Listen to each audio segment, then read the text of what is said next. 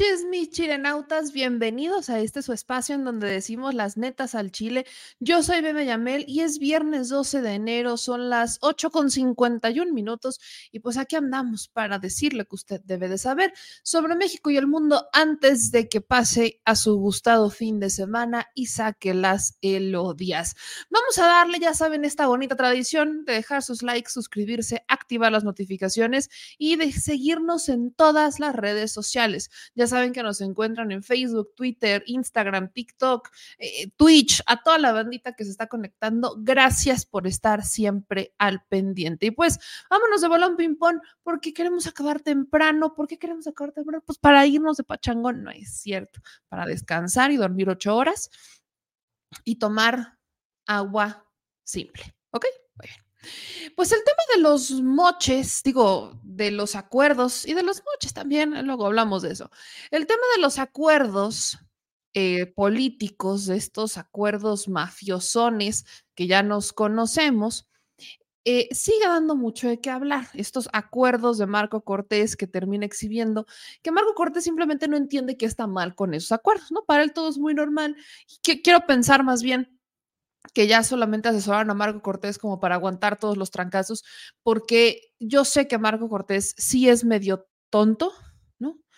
Pero hizo una aportación histórica a la democracia y también hay que tener en cuenta que el propio Marco Cortés pues se vería todavía más tonto si hubiera borrado la publicación, se hubiera visto eh, el delito, pues, ¿no? Ahora solamente le queda pechugar, pero no es como que Morena se vaya a quedar así calladito esperando que el presidente Andrés Manuel López Obrador pues se lleve todas las publicaciones porque está duro y dale en la mañanera con este acuerdo mafioso, exhibiéndolo y criticándolo y cuestionando la actual dirigencia, etcétera, sino que Morena la representación de Morena ante el Instituto Nacional Electoral, pues dijo, quítate que ahí te voy.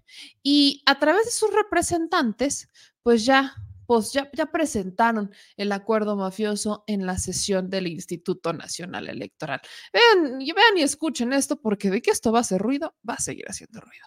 Chinos y además trompudos. Los del PRIAN acaban de quedar en la lona. En la sesión del Consejo General del INE, nuestros representantes acaban de sacarle el acuerdo de corrupción que firmó Marco Cortés y Alito para repartirse hasta las notarías del estado de Coahuila. Son de verdad que muy corruptos. Hoy les formulamos una pregunta a los representantes del conservadurismo más rancio de este país. Les preguntamos si no hubo respuesta, si este acuerdo en lo oscurito que los dibuja de cuerpo entero, repartiéndose órganos autónomos, notarías e institutos de educación superior, estaba dentro del marco de la ley. ¿Y saben qué? Hicieron mutis. Presentamos ya una queja ante el INE. Le exigimos al INE una sanción ejemplar. Esto no puede suceder. No pueden ser las coaliciones un botín para robar. Son rateros, lo sabemos. Deben ser castigados como tales entonces. Pues ahí tenemos este video que sube Eurípides Flores, que es el representante buen ante el pero que también busca ser candidato a una eh, pues a un cargo en la Cuauhtémoc, por cierto. Entonces ya tenemos a Morena haciendo este posicionamiento, llevándolo al Instituto Nacional Electoral, porque, ojo, aquí sí es bien importante que se haga eco de esto. Además, en redes sociales, Sergio Gutiérrez Luna, otro representante de Morena ante el INE y aparte diputado federal por Veracruz, se va en contra de Marco Cortés directamente, ¿no? Porque Marco Cortés sube a sus cuentas de redes sociales que el plan C del presidente López Obrador pretende someter y controlar al Poder Judicial. Disculpe usted que me ría. ay,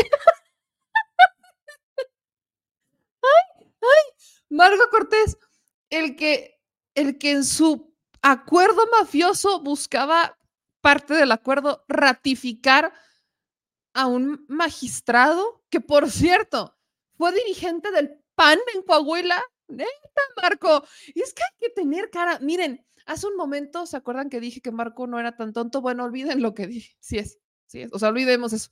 Vamos a omitirlo. Porque una cosa, claramente, es que, pues dentro de tu estrategia ahorita esté apechugar los trancazos, pues para evitar que te puedan tachar de, de querer esconder algo porque subiste una publicación y entonces la borraste y ya saben, la vieja política que ya estamos hasta el que quiere escuchar eso y todavía ni siquiera empiezan las campañas.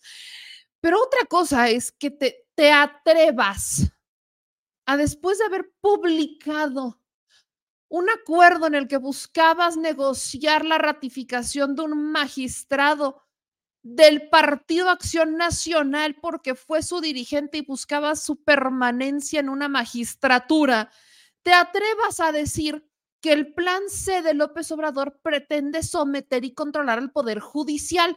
Pero es que de verdad, Marco Cortés si el presidente lo quería premiar por su aportación histórica, yo quiero regresar a la premiación original y volverle a reconocer como el Marco Cortés, porque su actitud ya no solamente amerita que le llamemos el dirigente del autogol, no, no, no, de lo más absurdo. No, no, o sea, muchos me decían cuando hablábamos de la premiación a Marco Cortés por el más estúpido, sí, muy probablemente hoy tengan razón los que me dijeron que probablemente lo perdería por estúpido. Y bueno, creo que estamos en ese camino y disculpen las palabrotas, pero es que no encuentro otra manera de decirlo. Si alguien tiene una manera más elegante de decir la palabra estúpido, favor de dejármela en los comentarios, porque Marco Cortés creo que solamente ya su nombre es la definición per se de lo que está haciendo. ¿Con qué trinche cara viene a decirnos que el presidente López Obrador pretende someter y controlar al Poder Judicial cuando él andaba negociando las magistraturas? No, no, no, de verdad que es que no hay que tener, es que hay que, hay que ser cochi, pero no tanto, dicen por allá. De verdad me parece sorprendente cómo intentan, ¿no? Marco Cortés. O sea, aquí de hecho está el acuerdo, ¿no? Lo vuelve a subir Sergio Gutiérrez Luna. Aquí está el acuerdo, por cierto. La ratificación de Bernardo como magistrado. Este es el acuerdo que sube Marco Cortés, que buscaba la ratificación de un magistrado, pero tres horitos después ya andaba poniendo que es que López Obrador quiere someter al poder. Nada más falta que en una de estas narrativas para amortiguar el trancazo de lo que está ocurriendo a Marco Cortés, que a estas alturas Ochil Gálvez ya lo debería de haber corrido porque les se, lo está pasando a llevar si de por sí la campaña anda mal. Bueno, teniendo a Marco Cortés ahí juntos está todavía peor. Marco Cortés, no me extrañaría que en una de esas, para querer amortiguar el golpe, se atreviera a decir que esto es, es culpa de Morena, ¿eh? O sea, que seguramente es una infiltración de Morena y por eso es que ahora están destapando esto de la magistratura porque no estaba en el documento original. No, no se extrañen, han llegado, es lo que hicieron con los migrantes haitianos en el evento de Taboada, decir que había sido culpa de Morena, que seguramente los habían puesto ahí como un montaje, montaje es la palabra que utilizaron, y ahora, ahora pues todos sabemos que, que no es así, porque además se tomaron fotos. Son malos para mentir. Miren, todavía la escuela de Calderón, ¿no? La escuela de Felipe Calderón, se armaban montajes, se armaban montajes.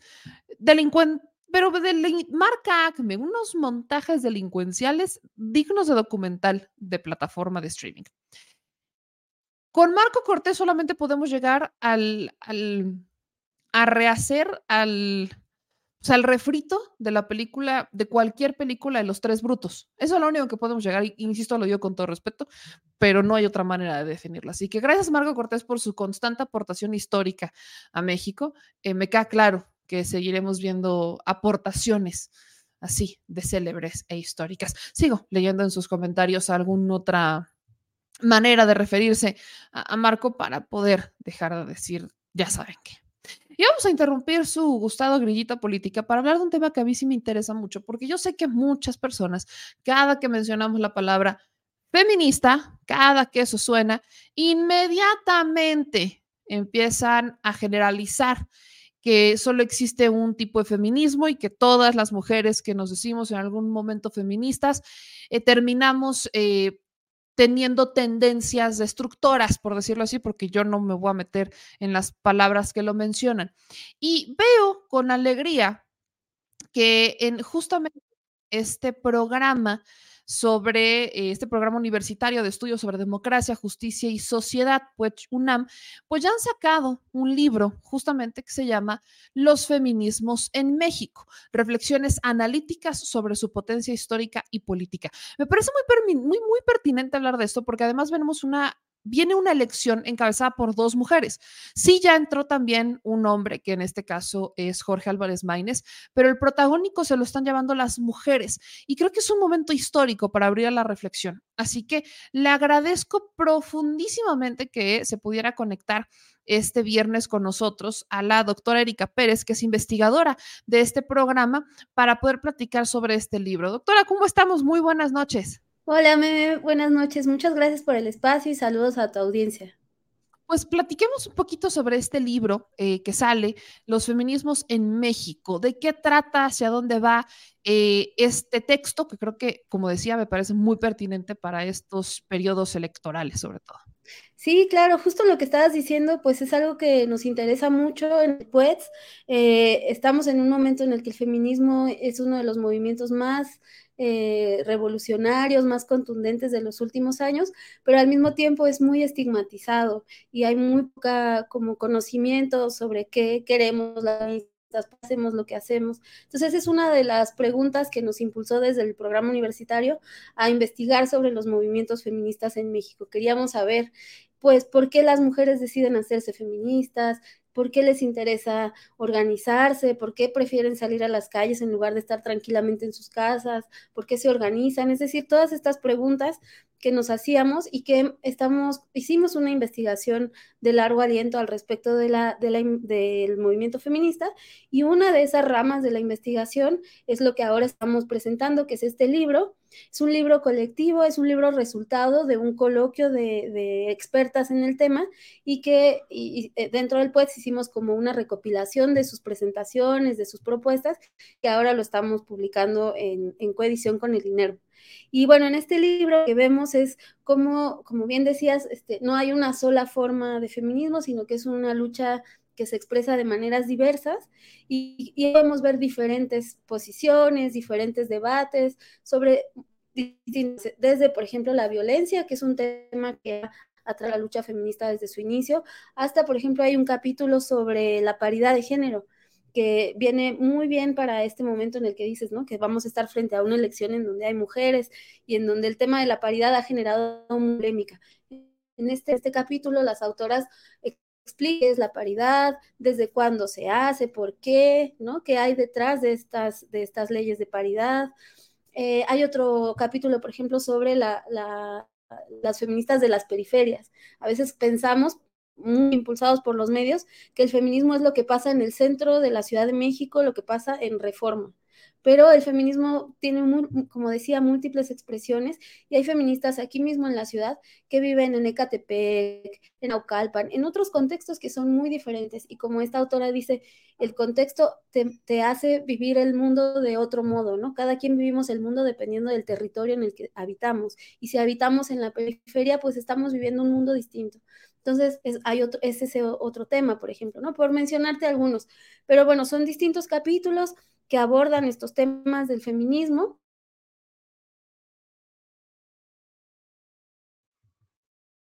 Aquí creo que se nos congela la imagen, creo que tiene mala señal Erika. Eh, vamos a, le voy a pedir que, a ver si me ayuda, volviendo a entrar.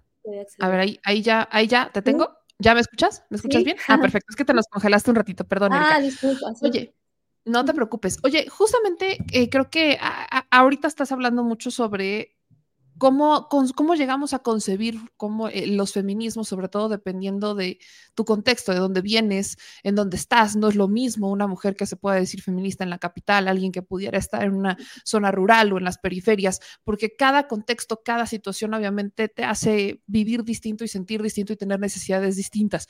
Erika, en, somos en México más mujeres que hombres. Y este es, y siempre ha sido así desde hace muchos años, pero esta es la primera vez que tenemos dos mujeres encabezando una elección.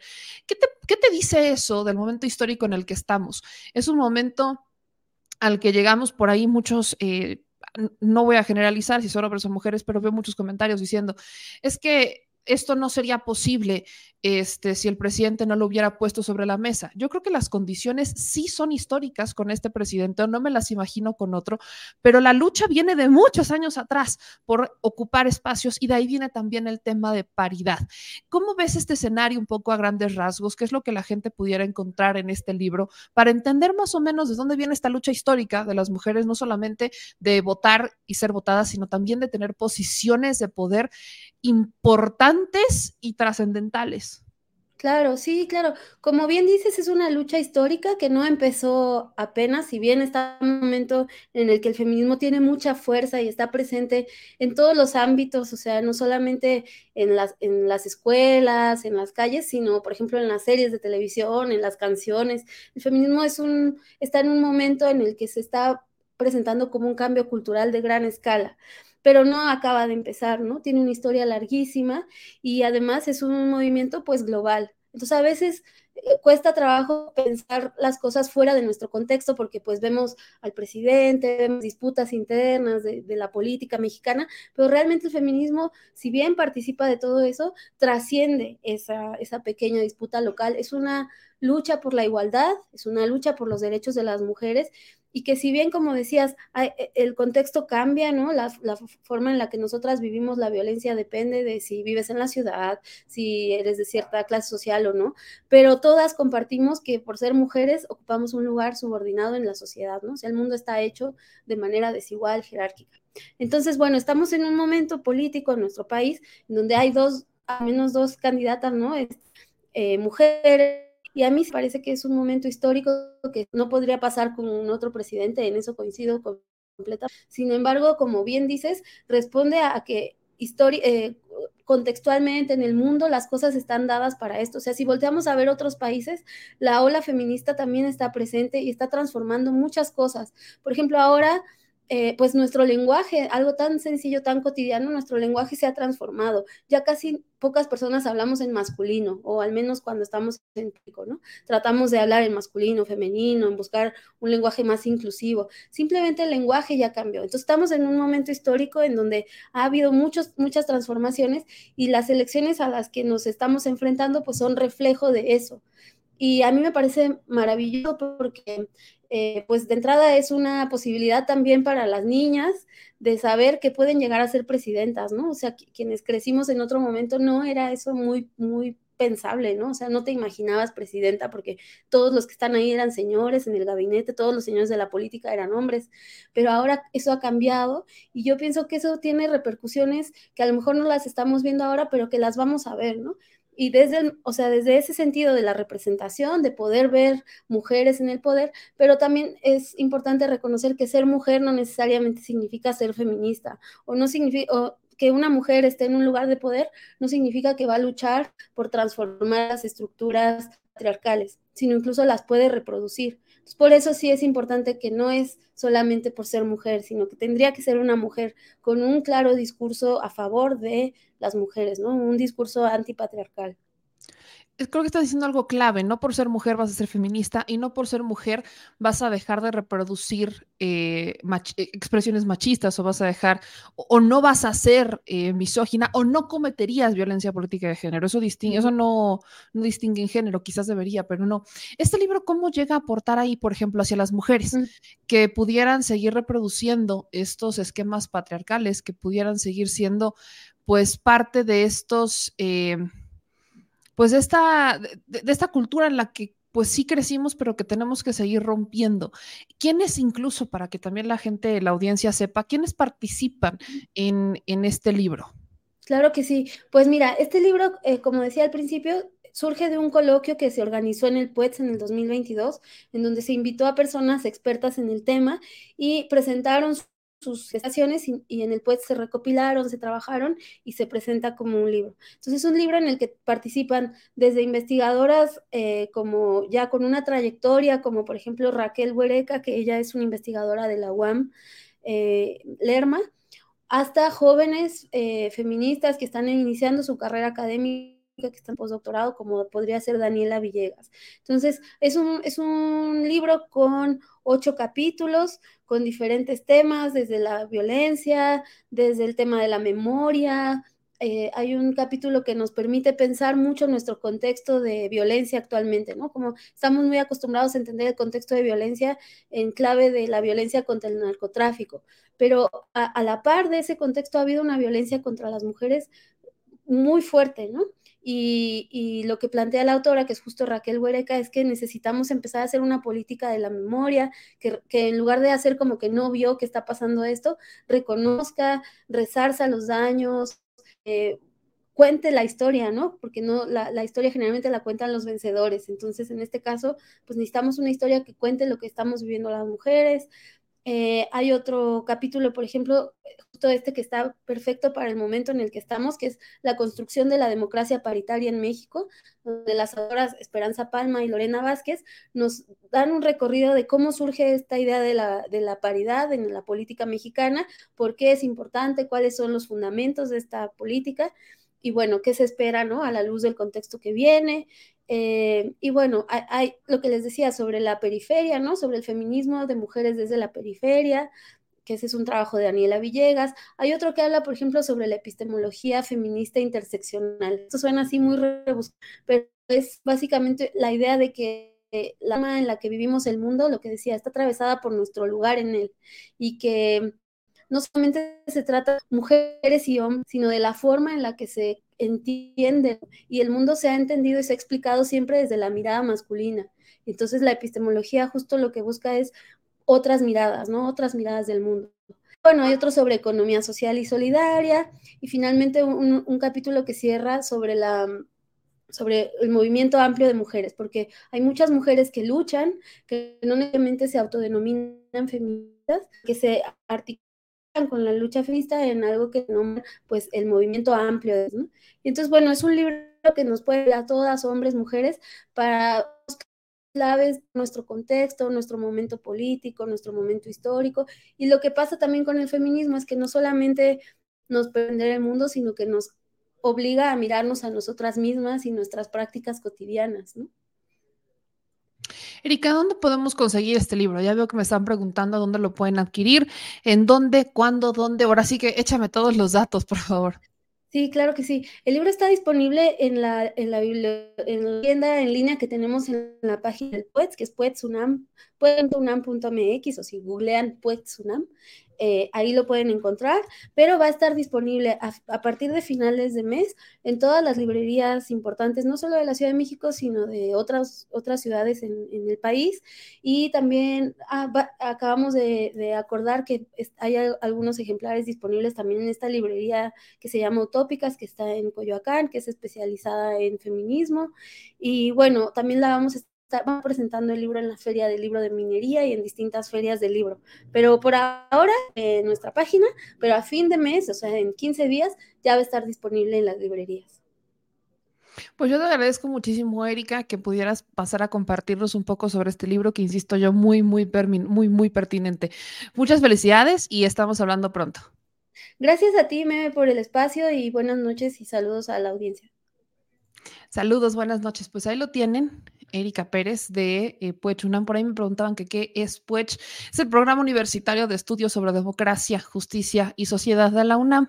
Entonces ya les puse en los comentarios la liga para que puedan entrar a la página y pues ahí inmediatamente adquirirlo y estar muy pendientes. Y bueno, sigamos con la grillita política que tanto nos encanta. Y ahora vamos a seguir con esta sesión del INE porque los partidos políticos, hubo uno en particular que se lució precioso, ¿eh? Se lució como nunca en su vida. ¿Quién? Movimiento Ciudadano. ¿Cuántas veces hemos escuchado a Movimiento Ciudadano decir que son el partido de las mujeres, decir que son los feministas, que ellos realmente están preocupados? Han hecho campañas, han hecho spots diciendo que ellos son el partido de las mujeres. Ah, pero llega a la sesión del INE y su representante se le ocurre decir que es que no hay mujeres que debería, debería, eh, el partido deberían promover mayores espacios para que las mujeres se capaciten y puedan acceder a espacios de poder. Sí, el partido que se supone que es de la nueva política está peor que el de la vieja política. Escuchen esto. Estás platicando con alguien de, de esta mesa. Hace falta que este consejo, junto con los partidos, incentive a las mujeres a participar, las capacite y haga que se, se sientan con las facultades necesarias para meterse a los procesos electorales. Si vieran ustedes qué difícil es conseguir consejeras, perdón, qué difícil es conseguir candidatas. No se trata de improvisar candidatas, se trata de buscar en verdad personas, mujeres que quieran participar. O sea que es muy difícil conseguir mujeres. Pues en Movimiento Ciudadano tuvieron varias mujeres, se postularon a un cargo y al final no, simplemente no pasó nada. ¿De dónde saca el representante de Movimiento Ciudadano que es muy complicado conseguir mujeres? Ojo, sí, no son, no, no es que en proporción con los hombres sean más mujeres las que quieren participar en la política que los hombres. Eso lo puedo entender. Pero, pero, déjenme solamente decirles que no es que no existan. Si ellos no las ven, es otra bronca. Y ahora, hay un gran reclamo para Movimiento Ciudadano. Se supone, y bueno, no se supone, esto está en la ley, que cada partido, dentro de las prerrogativas que recibe, o sea, el dinero que nosotros les damos, dinero público con nuestros impuestos, ya nos lo sabemos, tienen obligado destinar un porcentaje, que no recuerdo si es el 3 o el 5%, que también es ínfimo, para justamente el empoderamiento de la mujer. Los responsables de organizar eventos, movilizaciones, etcétera, para que las mujeres justamente se sientan pues empoderadas y que tengan la confianza de participar, depende de los partidos políticos. Y ojo, no quiero decir que el INE no, no, no tenga también que hacerlo, sí, pero ahí es sobre todo los partidos políticos, porque mujeres hay, y nada más quiero que vean la cantidad de respuestas que le vinieron a esto, porque Patricia Mercado, de hecho, es la que sube el video.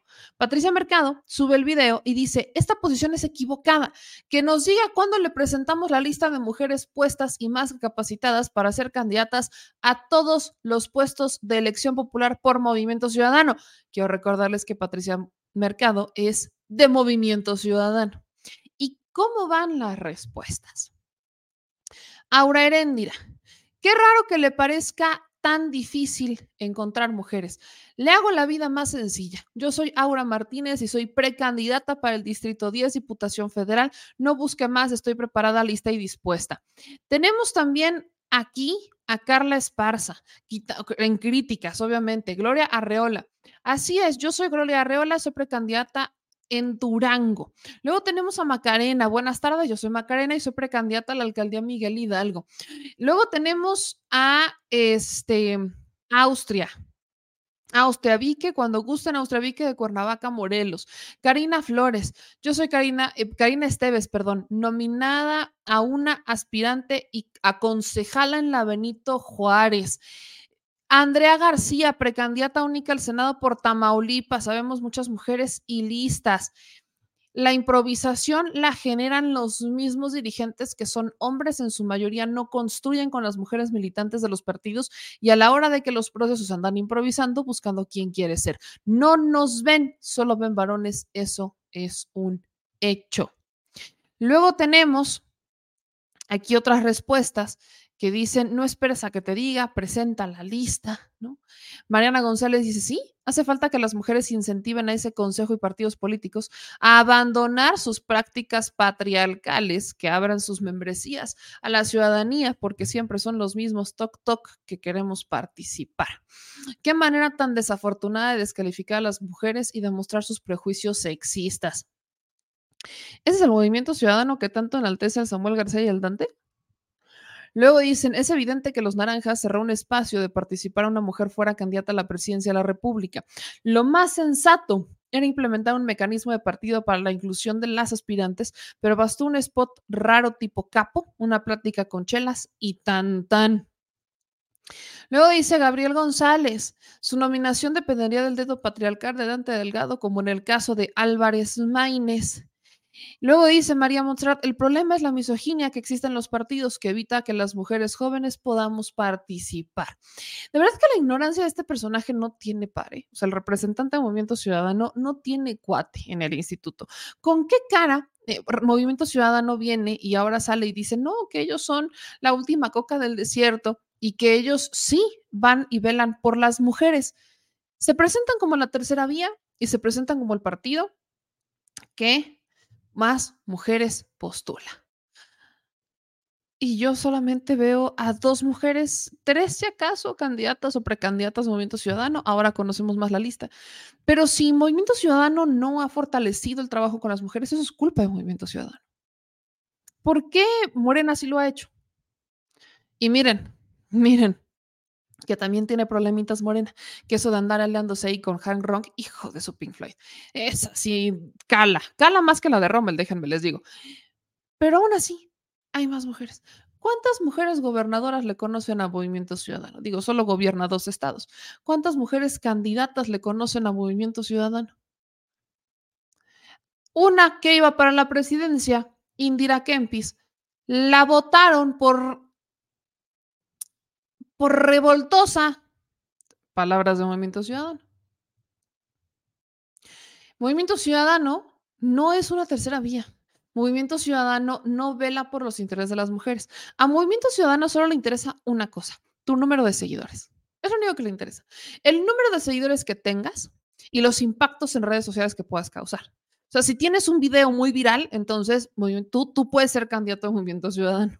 Si tú le estás llegando a la chaviza, entonces tú puedes ser candidato a Movimiento Ciudadano. ¿Cómo espera Movimiento Ciudadano llamar mujeres cuando este tipo, este tipo de videos se viralicen? ¿Cómo espera Movimiento Ciudadano que les crean las chavas, las mujeres, las jóvenes? ¿Cómo espera incluso? Aquí también saben quién se debería de estar deslindando. Mariana Rodríguez. Mariana Rodríguez Cantula, Fosfo, Fosfo, debería de estarse deslindando de este tipo de declaraciones. Debería de hacerlo porque ella es una mujer joven, pero, ¿por qué no lo hace Mariana Rodríguez Cantú? ¿Porque la buscaron como candidata por ser mujer? No, la buscaron como candidata por la cantidad de gente que mueve. O sea, para Movimiento Ciudadano, para que te tome en cuenta, deberías de ser, si quieres, si eres mujer, tener una cantidad de seguidores machuchona. Porque también Movimiento Ciudadano se queja bien alegremente ¿no? De los candidatos ahorita al Senado de la República. Quiero que vean esta lista. Se queja de los candidatos de Morena y del PRI. ¿No? Se está quejando, por ejemplo, de cómo este, Verónica Carmino Farhat es candidata de Movimiento Ciudad, es candidata de Morena en 2024, así como Jorge Carlos Ramírez Marín, y de hecho fueron exactamente la misma fórmula del 2018, pero ellos iban siglados por el PRI. O sea, sí es cierto que el PRI, eh, Camino Farhat y Jorge Carlos Ramírez Marín, pues fueron senadores por el PRI, y primero Camino Farhat se cambia de bancada y luego lo hace Jorge Carlos Ramírez Marín. Ahí todavía se brincan un pasito de Verónica Camino Jarfat, pero hablemos del candidato de Puebla de Movimiento Ciudadano a la gubernatura del estado de Puebla. Es el hijo de un exgobernador priista, Merquías Morales Flores, y que además eternamente ha estado a la cabeza del partido en Puebla, y que además sus cargos habían sido por el PRI. ¿Con qué cara Movimiento Ciudadano se atreve a criticar esto. El propio Álvarez Maínez, priista, viene del PRI. Aparte, Álvarez Maínez estuvo en el PRI, estuvo en Nueva Alianza y estuvo este, en el PRD también y estuvo en Movimiento Ciudadano. ¿Neta? Ningún partido tiene cara para quejarse del chapulineo y Movimiento Ciudadano no es la excepción. Hoy pues si hay gente más reciente que hace el chapulineo, claro. ¿Por qué? Y les puedo apostar que si chapulinean a Movimiento Ciudadano, no se quejarían. Volvemos a la máxima. Movimiento Ciudadano se quejó de la precampaña y todo porque ellos no tenían un candidato sólido y porque el que era su candidato pensado era Samuel García y no lo podías exponer a un proceso como el que estuvo Xochil Gálvez o Claudia Sheinbaum que empezó desde junio del año pasado. No lo puedes exponer porque perdían la, la gubernatura. Evidentemente no puedes exponerlo. Pero si movimiento, si Samuel García se hubiera quedado como senador y nunca se hubiera postulado a gobernador, les apuesto lo que quieran que Movimiento Ciudadano hubiera aplicado exactamente lo mismo que Xochitl y Sheinbaum y hubiera empezado el proceso desde junio del año pasado. Pero no podían, ¿no? Les puedo apostar que si Mariana Rodríguez Cantú tuviera la edad para ser candidata a la presidencia, lo hubieran hecho. Pues Movimiento Ciudadano nada más se queja de lo que no pudo hacer pero si lo hubiera, si las condiciones hubieran existido, entonces Movimiento Ciudadano hubiera hecho exactamente lo mismo. ¿Cómo sabemos eso? Vean cuántos candidatos son nativos de Movimiento Ciudadano, así que digas, híjole, yo, mi primer partido es Movimiento Ciudadano. Ninguno, o sea, creo que son dos o tres y son chavitos y para diputaciones y parémosle de contar. Su candidato a la presidencia, ya estuvo en otros partidos. Este, Samuel García, ese podrían ser, ya podrían llamarle puro si quieren. Pero eso de la pureza y eso de darse baños de pureza no le queda a ningún partido, ni a Movimiento Ciudadano. Y amiga, cuando, ahora sí que amiga, date cuenta. La próxima vez que tú veas un spot de Movimiento Ciudadano diciéndote que ellos sí son la opción, que ellos sí van a velar por las mujeres y que a ellos sí les interesa las mujeres que accedan al poder, solamente acuérdate que teniendo la obligación de gastar entre el 3 y el 5% del dinero público que reciben al año, tienen que organizar ese, ese presupuesto, se lo tienen que destinar directamente a la, em, a la participación política de las mujeres, para tener más mujeres que quieran entrarle a su partido. Ese dinero en que se lo gastan, pues seguramente en Badaboom, ¿no? Una de las agencias que hoy anda metidísima en la política y que anda haciéndole comerciales absolutamente a todos, pese a tener más de una denuncia, más de una denuncia e irregularidad por la manera en la que tratan a sus empleados.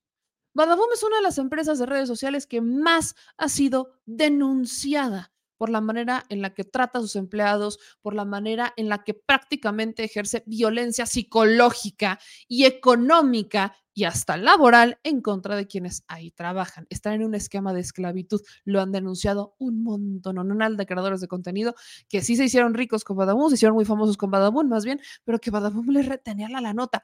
Y esa empresa hoy anda metidísima haciéndole campaña, pero a todos, ¿eh? A la alcaldesa de Tijuana, a mi gobernador de Puebla, que miren que se le criticará eso, y a muchos otros políticos, pero sobre todo a los de Movimiento Ciudadano. Nada más acuérdense que no todo lo que ven en redes sociales es cierto.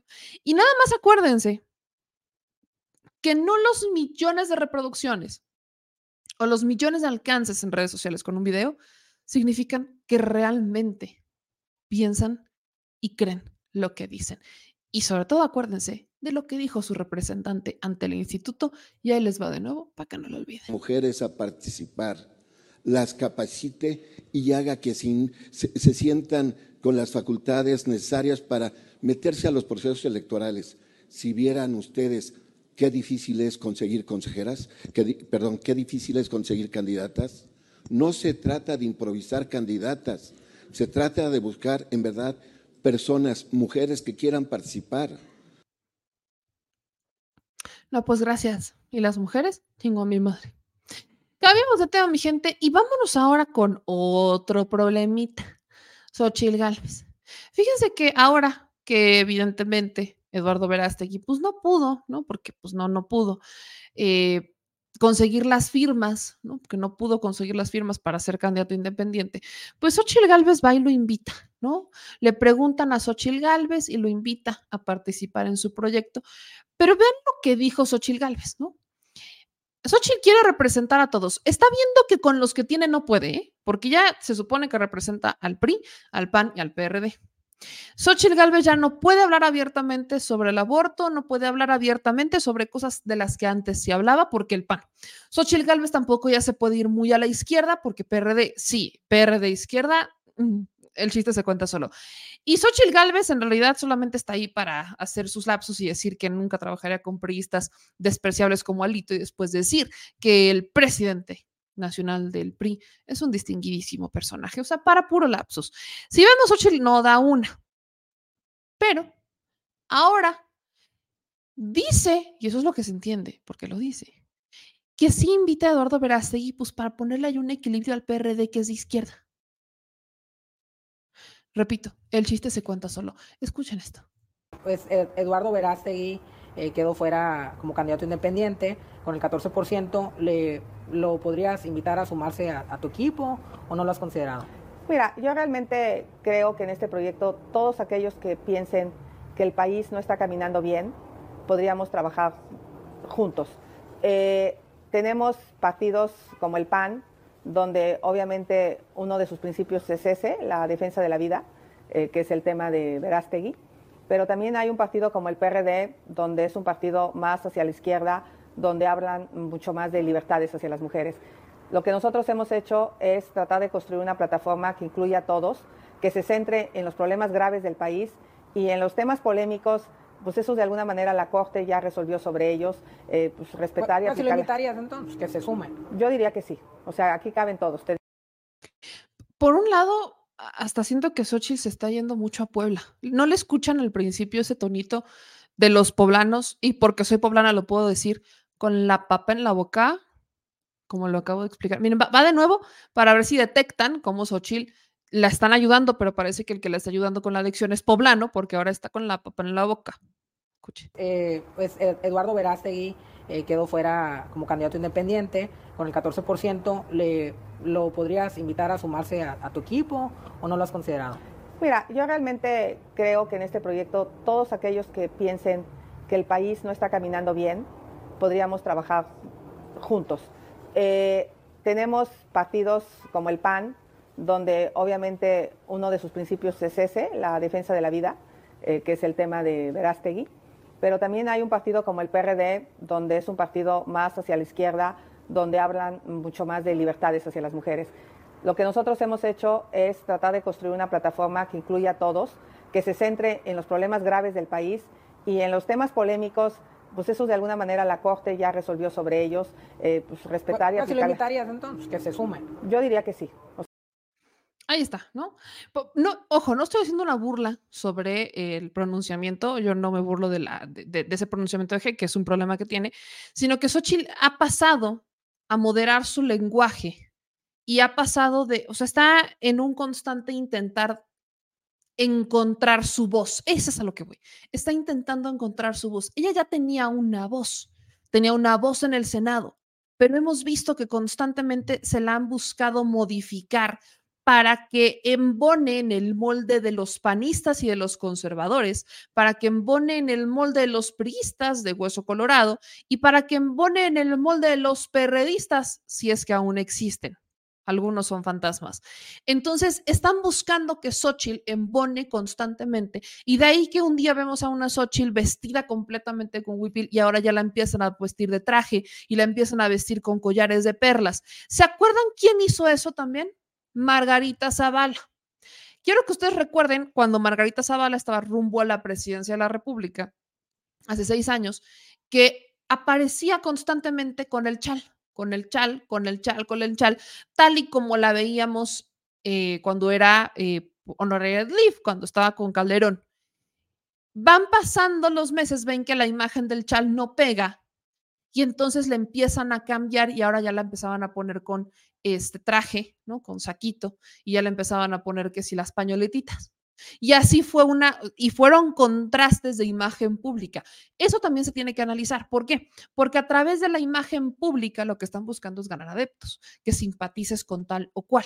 Entonces, el, la, la del principio, la Xochitl de las gelatinas, la Xochitl de la historia aspiracionista, la Xochitl de la historia fantástica de miren cómo logra ser clase media, o yo diría clase alta por lo que gana y que sigue sin transparentar como tal, viniendo de la nada esa historia ya no pega más.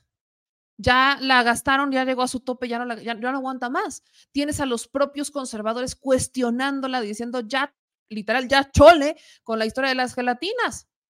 O sea, queremos otra cosa.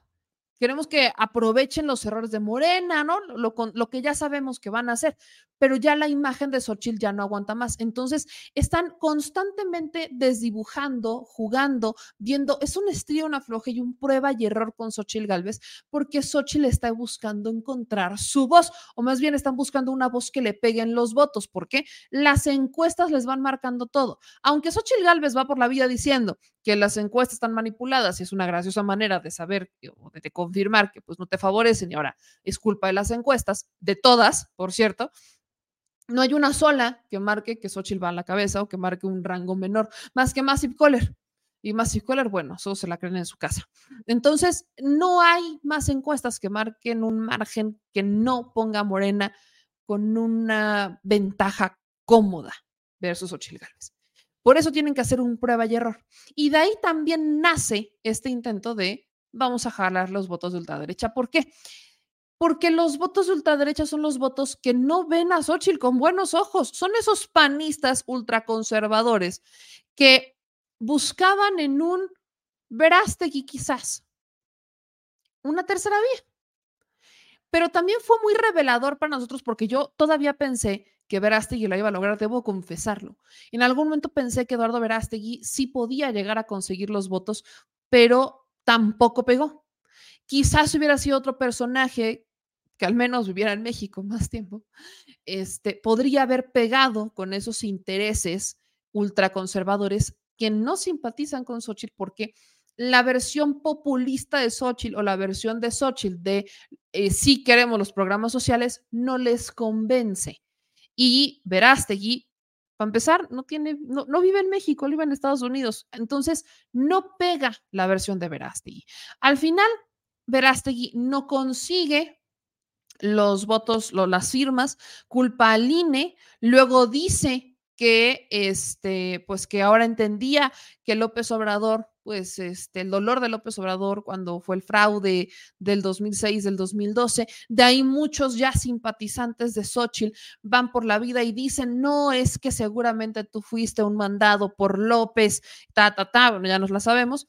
Y al final, pues Eduardo Verástegui, eh, al ser invitado por Xochitl Galvez o a querer pues justamente eh, unirlo a su proyecto, porque el PRD es muy de izquierda y tenemos ahora que hacer un equilibrio en el barco, diría Xochitl.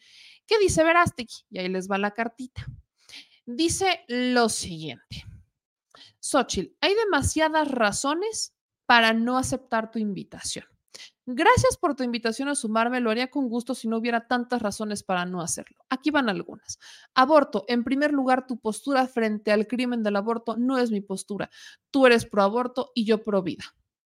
Dos, legalización de drogas. Por otro lado, estás a favor de legalizar el uso de todas las drogas, yo de ninguna. Esto es algo en lo que de ninguna manera podemos coincidir. Las drogas matan y jamás estaré a favor de que algún mexicano muera.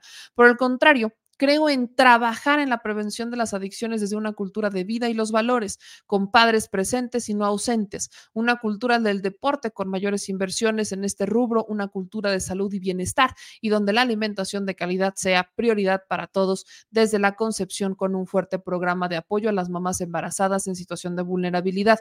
Socialismo, has afirmado ante el Congreso que provienes de la Liga Obrera marxista, que eres trotskista de origen y que eres de izquierda, pues estamos en las antípodas. Tenemos visiones realmente contrarias de la vida, la política y la dignidad humana. Matrimonio igualitario. Tú apoyas el matrimonio entre dos personas del mismo sexo y yo no. Ante todo, el matrimonio es la unión sagrada entre un hombre y una mujer. Infancias trans. ¿Cómo es posible que sostengas que tener y pidas que todos tengan respeto absoluto para que los niños elijan, entre comillas, su sexo y se sometan a operaciones de cambio de sexo? Jamás estaremos de acuerdo en semejante barbaridad. Funciones de servicio. Creo que el poder Toda función gubernamental es un acto de servicio y no una carrera económica llena de privilegios y de enriquecimiento ilícito. Creo que ya se te olvidó cuando criticabas a Lito y ahora lo abrazas. ¿Y crees que los reclamos de Marquito en Coahuila porque no le darán las notarías son buscar el poder para servir? ¿Crees que vivir del erario por muchos años como han hecho y hacen muchos del PRD es formar un equipo que cambiará a México? Corrupción. Comparto contigo que México está mal, pero en gran medida México está mal por culpa de ustedes, quienes lo gobiernan o han gobernado. Y allí incluyo a muchos de tus amigos, muchos de los que ahora van en tu lista, y te incluyo a ti misma, los mexicanos que votaron por AMLO lo hicieron porque estaban cansados de ustedes, de toda la corrupción en la que ustedes han estado envueltos. Ahora AMLO también los ha defraudado. La lista de esperanzas defraudadas es larga y ahí te incluyo como causante. Híjole, miren, por mucho que Verástegui sea un vividor de la fe y un gran oportunista, hay que reconocer cuando dicen las netas. Y sí es cierto, al menos Eduardo Verástegui, a diferencia de Xochil Gálvez, a diferencia de todos estos personajes, ¿no? A diferencia de todos ellos, pues al menos él sí está haciendo un, análisis y lo digo como tal, está haciendo un análisis de lo que pasa en 2018.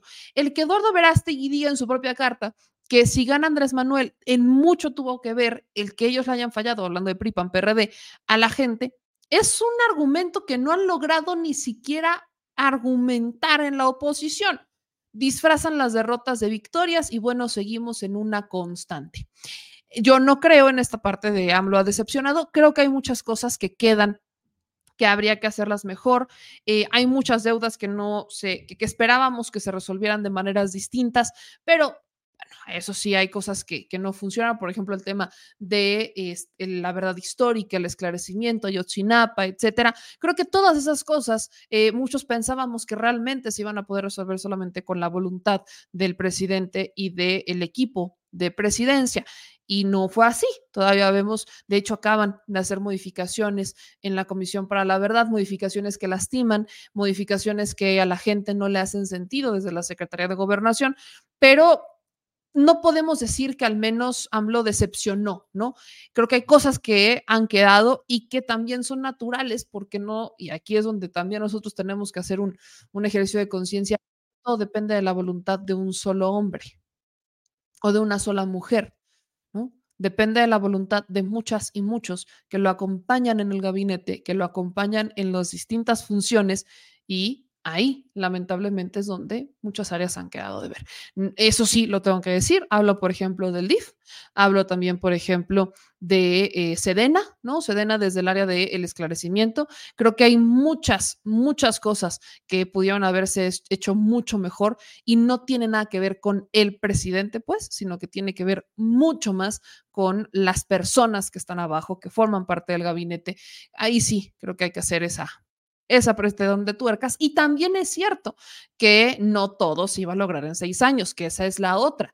No todo se iba a lograr en seis años y hay muchas personas que sí creyeron a rajatabla que el presidente en seis años iba a lograr un cambio profundo, radical de 360 grados. 360 no, pero 180 sí. Hemos sacado, o sea, este gobierno ha sacado a 5 millones de personas en la pobreza. ¿Qué onda con el Poder Judicial? Una gran deuda ¿Qué onda con la fiscalía? Una gran deuda. Ahí, ahí está, ahí está las grandes deudas de estos sectores que sí han quedado de ver, no, no son el presidente, pero ellos también han quedado de ver y entraron con este nuevo gobierno y ahí donde hay que apretar tecas. Pero la carta sigue, la carta de Verástegui sigue, espérense, sigue en su carta. Hay gente decente contigo que quiere un cambio, pero no han entendido que hoy los ciudadanos que no vivimos del erario queremos algo distinto, queremos ideas nuevas y un cambio real. Cuando te escucho, lo que oigo es un discurso hecho para el relato, para sonar bien, pero ni eso, ni siquiera suena bien, siguen en lo mismo, siguen con las mismas promesas de siempre. Pero los resultados también son los mismos de siempre, malos, muy, pero muy malos resultados o incluso muchas veces ni resultados dan. Te escucho y a cada público, y a cada público le dices lo que quiere oír. No hay congruencia en lo que hacen. Por mi parte tengo claro lo que defiendo y en lo que creo y no lo cambio por votos ni por cargos. No estoy aquí por posibilidades o por intereses, estoy aquí por principios y mis posibilidades las pongo en Dios. Quiero un cambio para México, pero uno de verdad, uno que realmente transforme nuestra sociedad para que cada quien tenga lo que merece y lo que todo gobierno debe proporcionar. Seguridad, trabajo digno y suficiente, salario justo, acceso rápido y adecuado a los servicios de salud, educación de calidad, menos impuestos y más servicios reales, un gobierno menos controlador y más facilitador. O sea, mi ley, ¿no? Creo en un camino nuevo, diferente, creo en el servicio desde el poder, creo en defender la vida y la familia, creo en los gobernantes nuevos y no en los mismos compadres que tienes y los compromisos y acuerdos que has contraído con todos a los que les debes para ser candidata. Debes mucho y eso te atará las manos. Estás igual de condicionada que Claudia, además de que las dos piensan igual y son lo mismo. Seguiré trabajando en la ruta que hemos tomado los que creemos que un México distinto, renovado, fiel a sus valores más profundos es posible y lo vamos a conseguir. Ya los trampos del INE con su aplicación intencionalmente fallida me, impidieron juntar las firmas necesarias. Pero si pensaron que de esa manera acabarían conmigo y con los millones de mexicanos que queremos un cambio, se equivocaron. Quisieron enterrar nuestro movimiento, pero se les olvidó que nuestro movimiento es semilla. Y ya hay millones de árboles mexicanos floreciendo. Somos un bosque esperando dar mucho fruto y fruto en abundancia. Esto apenas comenzó. Dimos el primer paso y vamos por la verdadera unidad del pueblo mexicano. Un pueblo que cree en Dios y que sabe que esencialmente somos todos hermanos, hijos de un mismo Padre. Seguimos trabajando por la verdad. La verdad nos hará libres en ella está nuestra paz y nuestra felicidad. Invito a todos los que quieren sacar a los mismos de siempre del poder este 2 de junio a que escriban mi nombre en la boleta, en el cuadro en blanco y juntos tumbemos el muro de la esclavitud para comenzar el camino de la libertad. Seguimos adelante porque se puede, claro que se puede. Síganme los buenos. Santa Madre de Dios. Bueno, verás, Tiki eso de pongan mi nombre en la papeleta en blanco, pues ya sabemos que no, no le va a funcionar, pero está bien, ¿no? Échense, pásenme un Kleenex porque seguro esto me va a hacer llorar. Verástegui ahí está, ojo, no hay que subestimar a Verástegui, lo he estado diciendo, no como tal a Verástegui, sino todos los intereses detrás de Verástegui, porque él se las da muy de puro, insisto, es un eh, vividor de la fe. Y se las da muy de yo voy por la vida caminando, labrándome un espacio en el camino espinado y todos los intereses que están detrás de él, por Dios, no somos tontos. Hay muchísimos intereses así detrás de él, como por ejemplo un montón de empresas que quieren un gobierno que les quita las regulaciones, lo que está haciendo Milei en Argentina. Por eso hacemos eco de lo que está pasando en Argentina, porque el proyecto libertario de Milei aquí en México no solamente tiene a Verástegui, tiene a Salinas Pliego, tiene una universidad, están formando jovencillos para creer que esa es la vía de solución política. Si no es ahorita, es en un Dios 5 o 10 años cuando vamos a tener el auge de esta política aquí. ¿Y a quiénes van a intentar convencer? Justamente los mismos que en Argentina, a los chavitos. Por eso, benditas y maravillosas redes sociales que nos permiten hacer este tipo de programas, este tipo de videos, para que vean, ¿no? Vean lo que pasa en Argentina, aguas, foco rojo, espérense, chavitos, no se crean lo primero que ven en redes sociales, o sea, no, no crean que lo que les venden las redes sociales es cierto, porque luego pasan y te quitan hasta la dignidad, ¿no? Porque es una mercancía para los libertarios, para esta política de extrema derecha. El aire es una mercancía, ¿ok? El aire, el mismísimo aire que respiramos es una mercancía. Entonces, es importante que hagamos eco de esto sin subestimarlo, porque ahorita no junto las firmas, ¿ok? Pero imagínense que Verástegui se hubiera postulado para una gubernatura cambia el número de firmas, baja. Y ahí, si se hubiera postulado por el estado correcto, llámese Guanajuato, llámese Querétaro, llámese hasta Nuevo León, y quizás lo hubiera ganado. Y ya estando en el poder Eduardo Verástegui, probablemente se hubiera podido impulsar. Ese no es un consejo, no estoy descubriendo ningún tipo de hilo negro, solamente creo que hace falta hacer eco de que no están rendidos estos personajes. Lejos de eso, se les reconoce la congruencia. Cualquier otro probablemente hubiera renunciado y le hubiera dicho a Xochitl siempre sí, para también intentar manipular desde ese espacio. Pero bueno, al menos no ha pasado y espero que no.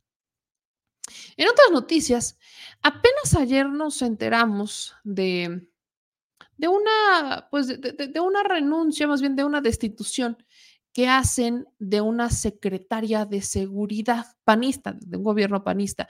Ella es nada más y nada menos que Georgina Tiscareño. ¿Quién es esta mujer que usted ve en pantalla, Georgina Tiscareño? Era la secretaria de seguridad de eh, de Seguridad Pública y Vialidad del municipio de Jesús María. La presidencia de este municipio es panista y esto está en Aguascalientes es el municipio de Jesús María en Aguascalientes. Y esta mujer, Georgina Tiscareño de Lida, fue destituida, ahí la pueden ver, ¿no? Ahí, está en fotos, es la del medio, obviamente.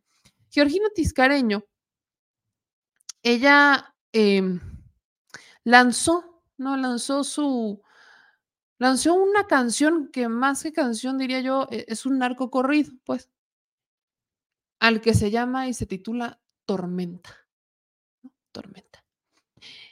Ella se disculpa del video porque dijo, de hecho, que se pudo haber tratado de un error, oiga usted, al puro estilito de los narcos, titular de la Secretaría de Seguridad Pública de un municipio en Aguascalientes, panista, gobernado por el PAN, se le ocurre la brillante idea de hacerse un video personal, un narco corrido personal, donde se habla de su vida, ¿no? Y que, este, más bien, que es un regalo que le dieron algunos miembros de su familia. O sea, ahora se la regalaron. Quiero citar lo que dijo. Se trata de un video de índole personal, de un regalo que recibí por parte de algunos integrantes de mi familia como un reconocimiento a mi trayectoria de vida y no como funcionaria pública. Quiero puntualizar que no se utilizaron recursos públicos de ningún tipo, por lo tanto, deslindo a la autoridad municipal de cualquier participación en la producción. ¿Cuál es la trayectoria? ¿Cuál es la trayectoria? En noviembre de 2021, ella fue nombrada titular de la Secretaría de Seguridad Pública y Vialidad del municipio de Jesús María, luego de que fue propuesta por el propio presidente municipal, Arámbula López, y fue ratificada por el ayuntamiento. De acuerdo a lo que se explicó en aquella ocasión por el líder local, se trataba de un voto de confianza a una ciudadana con el fin de responder y atender las necesidades de los pobladores. De hecho, dijo, y cito, que es una facultad que tienen en el municipio de designar a la titular de seguridad y esperan que con esa encomienda se otorgue el voto de confianza a un ciudadano para que el rumbo de Jesús María siguiera avanzando y garantizar la seguridad de los ciudadanos como una de sus principales demandas. La ceremonia instó a la ahora exfuncionaria a comprometerse al cargo, a realizarlo con apego a los derechos humanos, tarará. En realidad, no existe mucha información personal ni laboral, pues ni siquiera en la página del municipio, en el apartado de transparencia, existe información sobre ella. No, no, no, en realidad no existe. En su historia, básicamente, eh, que es este corrido, pues dice que ella eh, tenía 15 años y buscaba la manera de, de, conectar un negocio. Luego el nombre clave que le ponen es Tormenta, una mujer de respeto, palabra y lealtad que atrapaba las miradas, que no le intimida a cualquiera, que su presencia se hacía notar. Hablan de una RAM plateada arriba de 180 con risa coqueta y un escote pronunciado. Muy distinguida, tiene estilo y tiene porte. Zapatilla de suela roja y que traigan julio 70, que la fiesta apenas a empezar. Miren, nada más porque usted, si yo lo vi, usted lo va a ver. Este fue el corrido que le costó el trabajo a Georgina Tiscareño por andar, porque ojo, ella dice que fue un regalo de la familia, pero ella protagonizó el video, o sea, ella fue a grabar el video. Escuche. Vean nomás. Vean nomás esta cosa. Este es, este es el Tormenta, aquí está sin audio, pero se los voy a poner con audio porque viva México. O sea, nada más porque, de verdad, el, este corrido. Vean nada más las imágenes, nada más los voy a poner así como un, un este fragmento cortito del, del, del corrido de la Georgina Tiscareño, nada más para que usted le cale, porque de verdad es de esas veces que uno dice, ay, hija de mi vida. A ver, aquí está, déjemelo, a ver si ya lo encontré, en el video original de Georgina Tiscareño.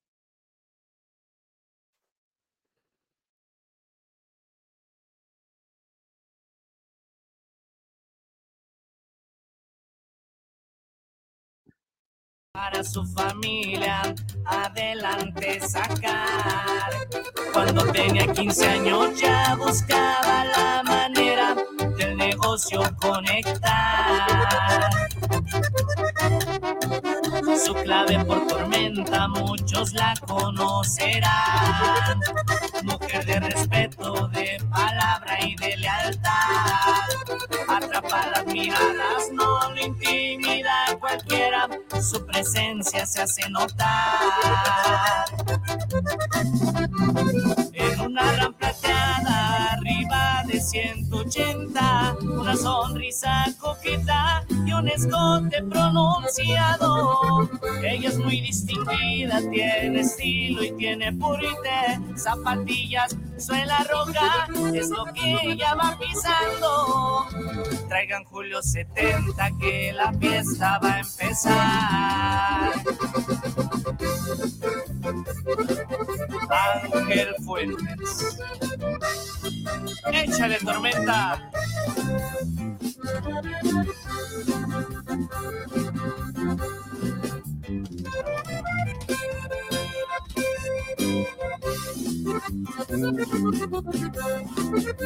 Un ángel que la cuida siempre la acompañará.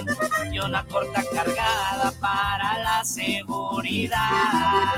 Ayudar a su gente y respetos para el jefe. Sus consejos siempre están.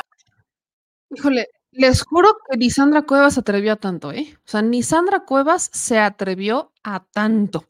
Y miren que Sandra Cuevas anda en su fase Mad Max, ¿eh? O sea, Sandra Cuevas también anda en su fase Mad Max, que por cierto, déjenme, déjenme decirles que la señora Cuevas, este, también anda, le están sacando, yo no sé si fue Sandrita Cuevas o si se los sacaron de, de, Instagram, pero de verdad estamos aquí en un quien vive. ¿eh? Entre Sandra Cuevas y la tormenta, yo, yo no sé quién está peor. Debo decir que tengo preocupación porque si esto fuera un, un este, una disputa por ver quién es más protagonista de las protagonistas, la neta es que yo no sé después de haber visto este video quién pudiera ganarle a Sandrita Cuevas. Y es que miren, ahí les va. Este, como si le, le sacan un, un, videíto a la Sandra Cuevas, nada más para que le calen. O sea, este es el video que a la señora le cuesta la chama. Pero vean de Instagram, esto es lo que suben a las redes sociales, que a Sandrita Cuevas también anda, les repito, en su fase Mad Max.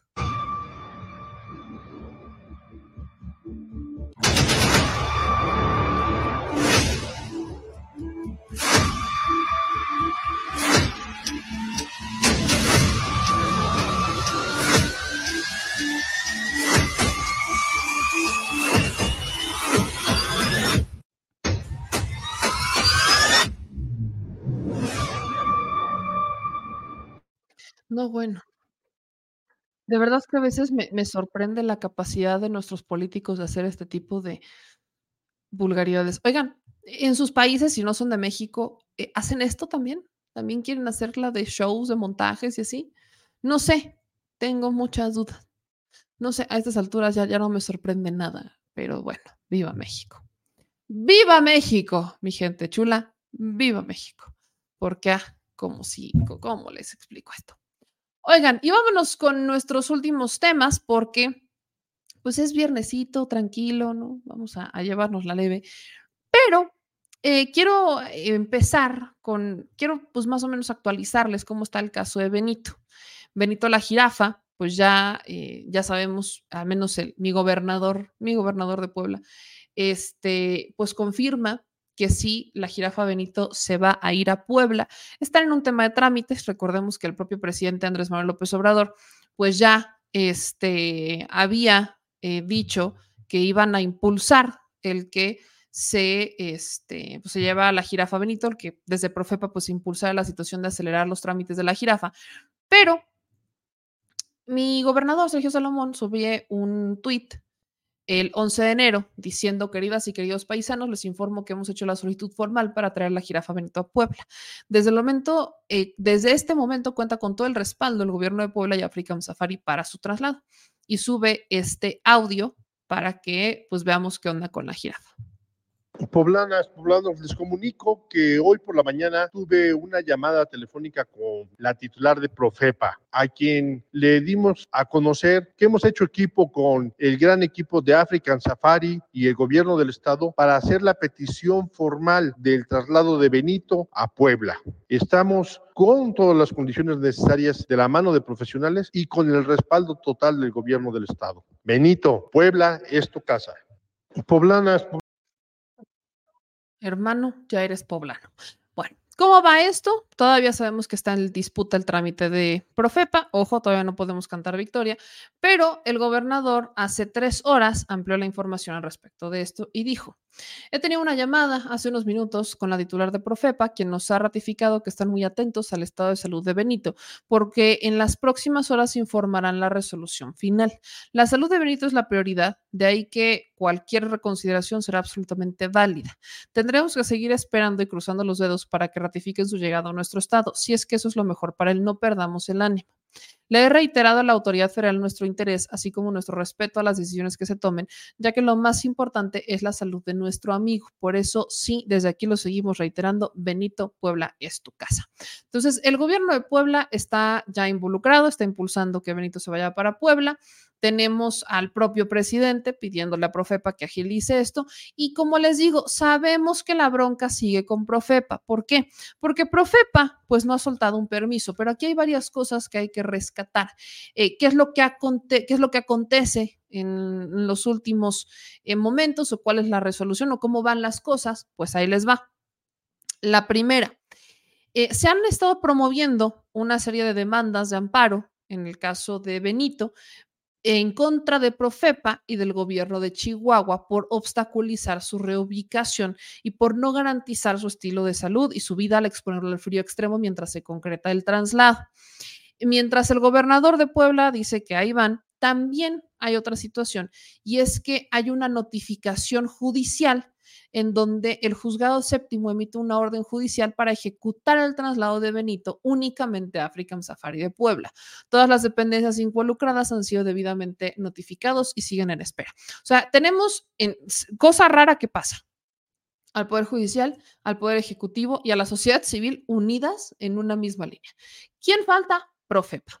Ojo, sabemos que esto es burocrático y sabemos que la situación pues no es eh, no, no es algo que nos deba de, de, extrañar la burocracia, pero cuando les digo que el caso de Benito me extraña, Profepa ahorita se está haciendo la santa, es que tenemos que ver los trámites y la burocracia, cuando Profepa sabe desde hace meses la situación de Benito, ¿ok? Profepa no se acaba de enterar ahorita, este es un tema que no se le acaba, no, no, no. De hecho, Profepa participa en el traslado original de Benito, el que nunca se tuvo que hacer. Y Profepa autorizó una serie de permisos bastante irregulares. Esto lo sabemos desde septiembre. Por eso nos brinca mucho que Profepa pues simplemente no haga nada. O sea, que Profepa ahorita ande en, ah, pues yo no sabía, yo no me enteré, a mí nadie me dijo. Eso es lo que estamos en el entendido que está pasando con Benito, porque sabemos que el traslado original de Benito no se debía de haber dado y no tuvo que haber sido, eh, o sea, la llegada de Benito no se tendría que haber dado realmente en una condición eh, como se dio. O sea, de hecho fue un traslado hasta irregular el que se hace de Benito en, desde Culiacán hacia Ciudad Juárez. Nunca se tuvo que haber solucionado, o sea, nunca estuvo que haber... Eh, pues aceptado que llegara. Y encontré una cuenta de Twitter, de hecho, que habla justamente sobre la llegada de Benito para que podamos entender por qué esto está mal y por qué seguimos insistiendo con Profepa. En este documento dice, Profepa validó el traslado de Benito con un documento falso. El caso de Benito nos llevó a detectar irregularidades que involucran directamente al empresario Ernesto Zazueta, presidente de Azcarram, y una sociedad de cirqueros que se dedica a la venta de animales. Échense esta nada más. Y ahí empiezan a verse una serie de fotos que en ese momento, estamos hablando de septiembre del 23, si se dan cuenta, la fecha de las fotos es 22 de septiembre del 23, pues ahí es cuando se rumoraba mucho que si sí había sido este, eh, sacado Benito, de, se lo habían regalado a Andrea y demás. Posteriormente, ¿qué dice esta misma cuenta? Dice que eh, a través del Portal Nacional de Transparencia es que se pudieron dar eh, cuenta de cómo el traslado había sido irregular. La Secretaría de Derecho de Desarrollo Urbano y Bien Común del Estado o del gobierno del Estado de Chihuahua, a través del portal de transparencia, afirmó que la procedencia de Benito ha pasado por verificación legal por parte de las autoridades, aun cuando su único documento presentado tiene irregularidades, ¿no? El, documento, pues, eh, sale de Fiesta Safari, ¿no? y va con rumbo al Parque Central de Juárez.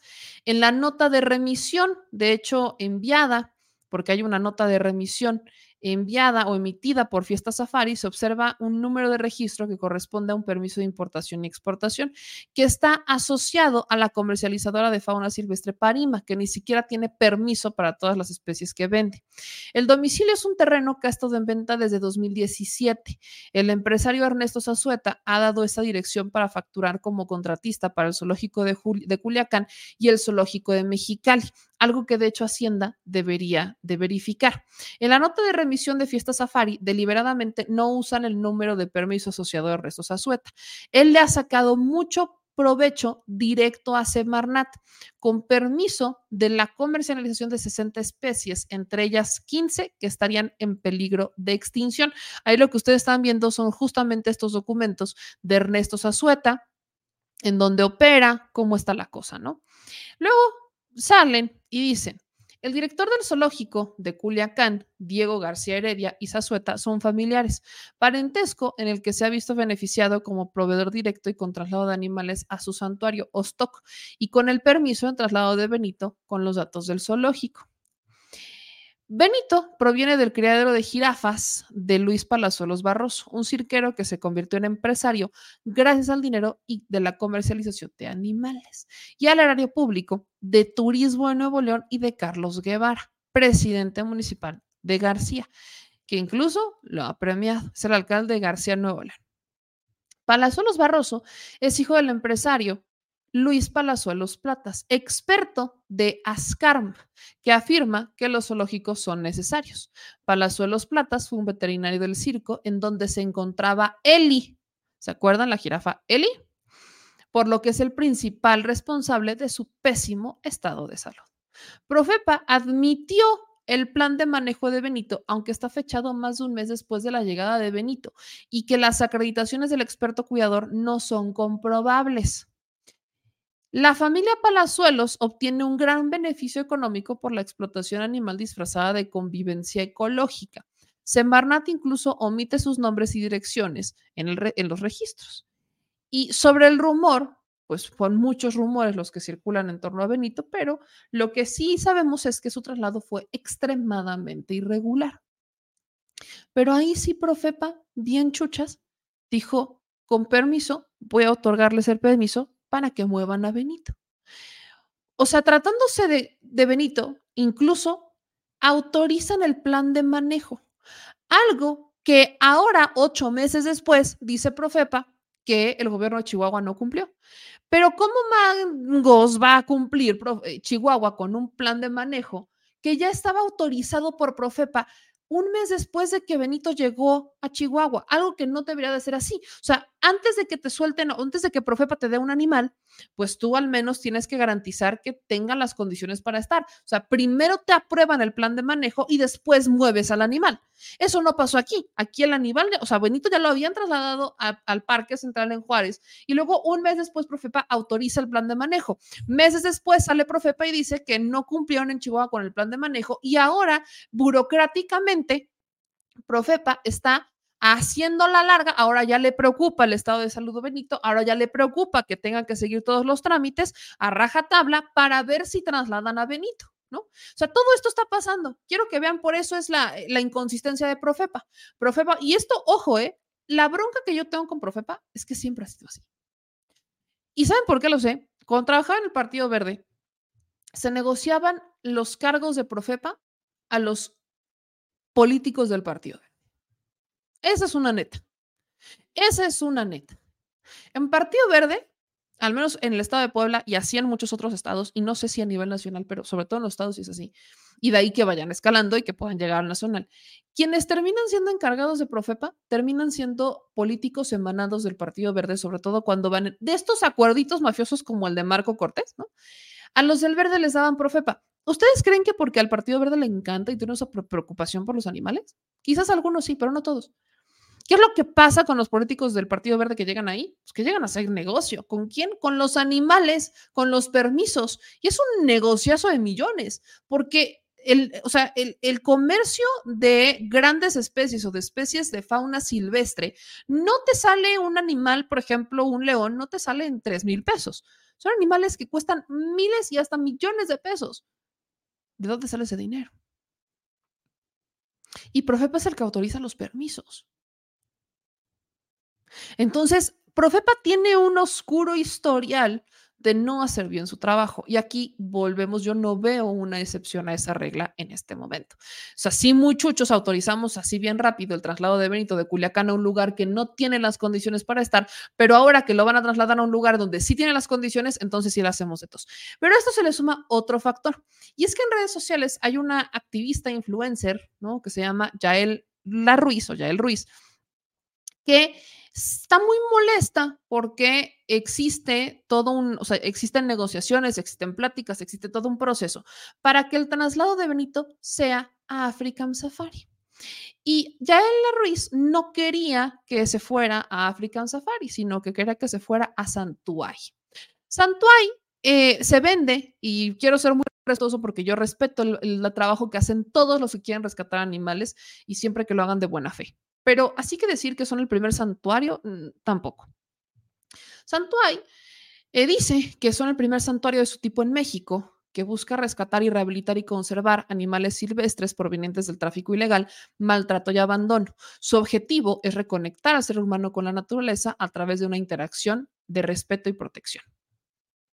Acá te dicen, ¿no? Como Santuay, pues empieza desde 2011, luego eh, viene su preocupación con los animales decomisados, vienen las reformas de circo y sus prohibiciones, el proyecto de conocimiento, el rescate de una leona, luego viene la donación de un terreno, que es, eh, se dan eh, pues serios viajes y demás para eh, que se pueda donar un terreno, luego vienen alianzas internacionales, se pone la primera piedra y entonces listo, ya construyen santuario. Y este es el famosísimo santuario. Como ustedes pueden ver, están en jaulas. Eh, aquí ahí están las fotos, o sea, están en una conservación, son animales que pues tienen, que, están, que los están rescatando y que los están eh, rehabilitando y que los están llevando a espacios porque no pueden regresar a una vida silvestre ni mucho menos. Entonces, eh, pues están en unos espacios cerrados. No es para ponerlos a comparar, pero este santuario es el que quería quedarse con la jirafa. Actualmente tienen una jirafa y es macho. Nada más tienen una y es macho. Entonces, ellos suben a sus cuentas de redes sociales que eh, Santuay pues quiere, eh, o sea, quería estar con el animal. Y suben esta publicación. Benito Santuay te abre sus puertas. Esto lo suben el 11 de enero de 2024. Santuay comprometido con el bienestar animal. Desde hace meses hemos estado colaborando para que el rescate de Benito la jirafa solitaria de Ciudad Juárez sea una realidad, pudiendo ser reubicado en un lugar donde pueda recibir todas las atenciones, cuidados y amor que todo ser vivo merece. En Santuay queremos ofrecerle un hogar permanente a Benito donde pueda compartir su vida al lado de nuestra jirafa consentida, Timoteo, cubriendo todas las necesidades de su especie requiere. En Santuay contamos con el personal calificado, el espacio y los requerimientos para asegurar una vida digna, segura y plena Benito. Recordando que nuestra misión ha sido y seguirá siendo el rescate, rehabilitación y conservación de la vida silvestre bajo situaciones vulnerables, como es el caso de Benito, siendo el 70% de nuestros habitantes animales rescatados de la mano de las autoridades, logrando rehabilitaciones exitosas. Todo estará bien, Benito. Y entonces ya el Luis empieza a subir una serie de, eh, de publicaciones y dice que Santuay es el único recinto que ha estado de inicio a fin en este rescate. No solo están estirando las manitas como todos los interesados. Y aquí se le va directamente a African Safari. El asunto es que insisto, con todo respeto, pero no podemos comparar un santuario que abre sus puertas en 2011 con uno que tiene desde más de 1970 y tantos, porque African Safari, si no estoy mal, se constituye en 1972, 1900 y cacho, con el capitán Carlos Camacho Espíritu, en Puebla. Y es un predio en donde no tienen solo una jirafa, tienen una familia de jirafas y quienes conocen African Safari, estamos hablando de un safari en donde están prácticamente a puertas abiertas, ¿no? O sea, no están enjaulados, están, o sea, tú entras al safari y vas en tu coche y son animales que están por áreas, o sea, están delimitadas las áreas, este, con el fauna fauna del, del, animal, fauna que necesitan para vivir, tienen una alimentación base, o sea, no, y no es, no quiero llegar a esa comparación, pero inmediatamente ya el Ruiz se va en contra, ¿no? Dicen es que solamente están estirando las manitas. Creo que es muy fácil hablar si no sabes la historia. Y yo lo que veo, y lo digo con todo respeto, es que ya el Ruiz lo que quería es que Benito se fuera a Santoy, porque tengo, tenemos entendido que ella es muy amiga de la dueña del activista detrás de este santuario. Y querían que Benito se fuera para allá. Y al ver que Benito no se va a ir para allá, entonces estalla en sus redes sociales y empieza a asegurar que African Safari va a dormir a Benito para hacer el traslado.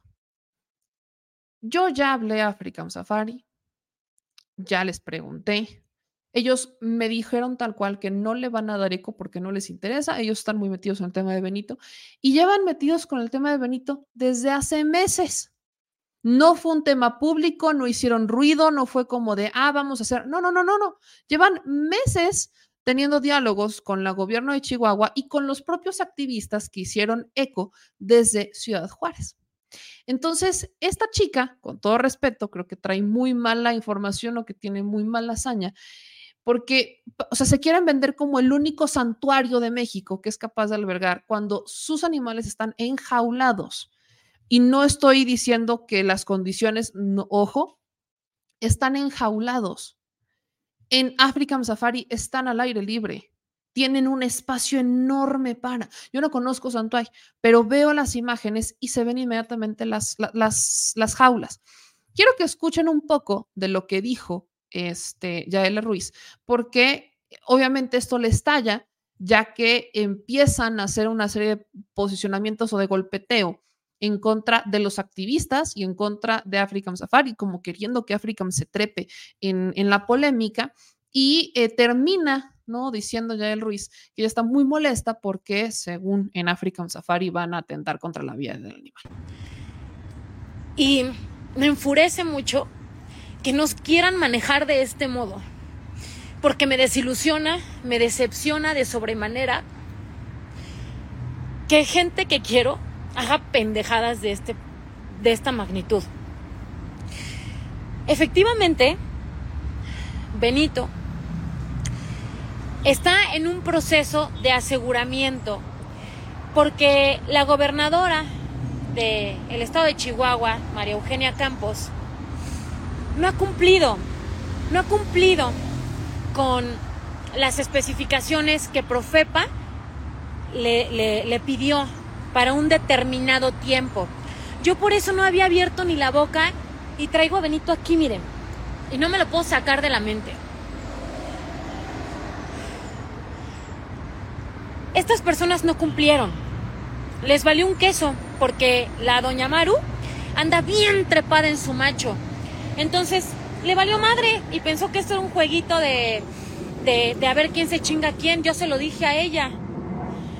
Y le dije, Maru, esto no es quién gane o quién se chingue a quién. Esto es una jirafa, es un ser vivo, carajo. ¿Qué, ¿Qué parte no entienden? Se lo dije todo desde un inicio. Le dije, Maru, ¿cómo? No tengo. Compraste esa pinche jirafa por más o menos un millón, un millón doscientos mil pesos y ahora dices que no tienes el dinero para mantener una jirafa. No chingues. ¿No? Ahora, esa jirafa fue comprada.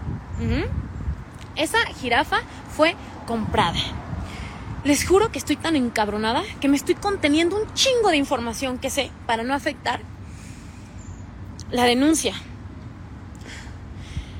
Tristemente, la persona, que yo sé quién fue, que vendió a ese animal, la vendió valiéndole madre a donde llegaba.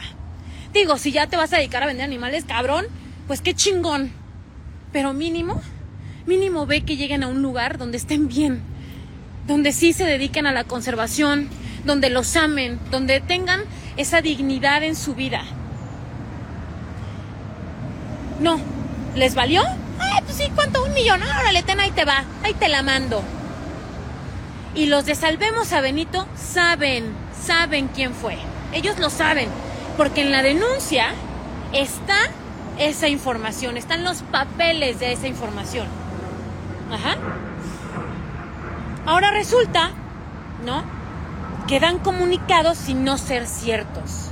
Benito no se va a African Safari, señoras y señores no se va.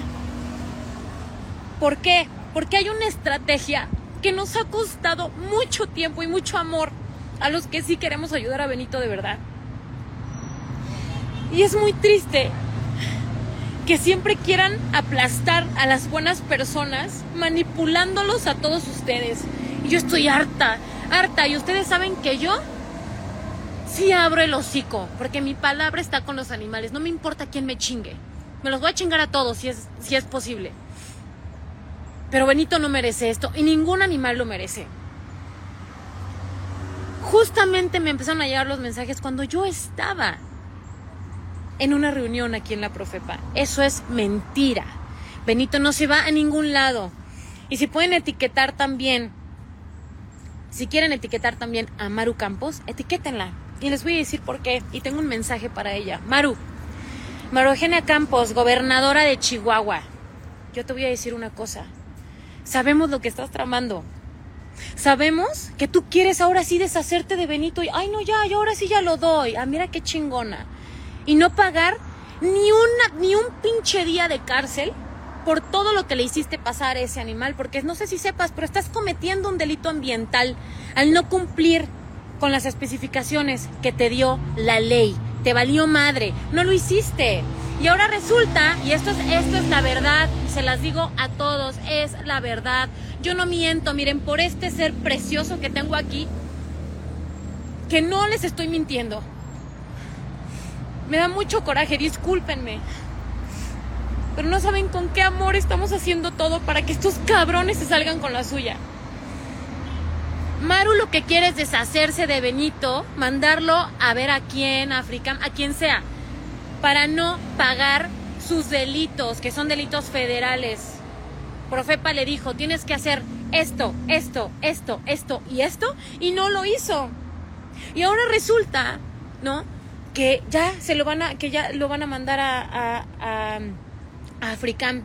Señoras y señores, con el corazón roto les digo que el tema de los animales de la fauna silvestre es una porquería. La venta de animales en ese, en ese, eh, en ese mundo es una porquería. Si yo les dijera cuántos están embarrados ahí, pero a veces uno se contiene. ¿Y saben por qué nos contenemos y por qué me contengo? Porque entonces la mala va a ser otra. ¿Qué pasó de Black Jaguar? Y es algo que tengo bien atorado con la comunidad y nunca lo he dicho. ¿Qué pasó con Black Jaguar cuando abrí la boca? Todos me juzgaron, me torturaron, literalmente me torturaron en las redes sociales diciéndome que era cómplice, que por qué no dije nada, cuando la que hizo toda la estrategia y pensó todas las cosas y vio sufrir a esos animales que amaba fui yo y todos me comieron viva. Y de verdad que me hicieron, me torturaron en las redes sociales. Tuve una depresión asquerosa de la que no pude seguir hasta ahora. Entonces, ¿qué pasa? Ya mejor uno cierra la boca y no dice nada. Porque al final uno es la mala, una es la chismosa, una es la conflictiva, una es la pedera, una es la que la orgullosa, el otro día un pendejo me dijo que era una egocéntrica. Por eso no abro la boca no se va Benito a African Safari. Maru Campos tiene que terminar las especificaciones que le pidió Profepa ya en este instante porque ayer empezó a nevar y ahí mismo se le va a hacer un entrenamiento operante. A ese animal no se le puede sedar. Ni aunque yo quisiera ir en, ahorita y llevármelo, no se puede. Y es por eso que hemos trabajado tanto y tanta gente hermosa y honesta está trabajando conmigo este caso por amor a ese animal, no por likes, no por seguidores, no por hacerme la héroe, no por a ver quién se chinga a quién. No, señoras y señores, esto es por Benito. Hemos aguantado mucho, mucho, para que de repente vengan y mientan y digan, ay, viene africano. No va a ningún lado esa jirafa porque ni siquiera existe el permiso. No hay permiso para que Benito se vaya a africano. ¿Por qué? porque es un animal que no sabemos su estado físico, no sabemos si tiene eh, eh, problemas hepáticos, no sabemos si tiene problemas renales, eh, no sabemos si tiene arritmias, cardiopatías. Muchos animales de Black Jaguar que se sedaron no me aguantaron. ¿Sí? Porque todos, todo se hizo de una manera muy rápida, de urgencia, ¿no? Y este no es el caso porque relativamente Benito físicamente como lo vemos por fuera está bien, no se está muriendo como los animales de Black Jaguar. No es de llego y me lo llevo. No, señoras y señores. Los animales de fauna silvestre son sumamente delicados para metabolizar las anestesias y los sedantes. Si se pone nervioso se puede romper una pata en el remolque. Son muchas cosas que yo entiendo que les emociona. ¡Ay, ya se va Benito! Pero a uno que está haciendo las cosas bien, justicia, justicia. ¿De qué nos sirve que, lo hemos hablado mil veces, de qué nos sirve que no haya justicia, que no paguen los delitos ambientales federales que cometen en contra de los animales? Si vamos a seguir rescatando sin hacer justicia, vamos a seguir chambeando y echando las cosas en saco roto. ¿Sí? Les pido, por favor, por favor, confíen en mí. Estoy trabajando por primera vez de la mano con Profepa, porque me he dado cuenta de muchas verdades que me duelen en el alma. De muchas personas que no son reales, que no aman en realidad a los animales. ¿Sí? He dejado de hablarle y los, lo han visto porque he dado comunicados a gente muy cercana y gente muy importante en mi día a día y en mi vida, porque no han sabido hacer bien las cosas con los animales. Y sí me duele, porque te vas quedando solo. Pero me enorgullece porque también te vas quedando con esa gente que vale la pena luchar porque es real, porque sí aman a los animales. De verdad, ahorita que estaba en la junta, eché cohetes, no les, les los juro, estaba roja, morada, porque dije, ¿cómo es posible?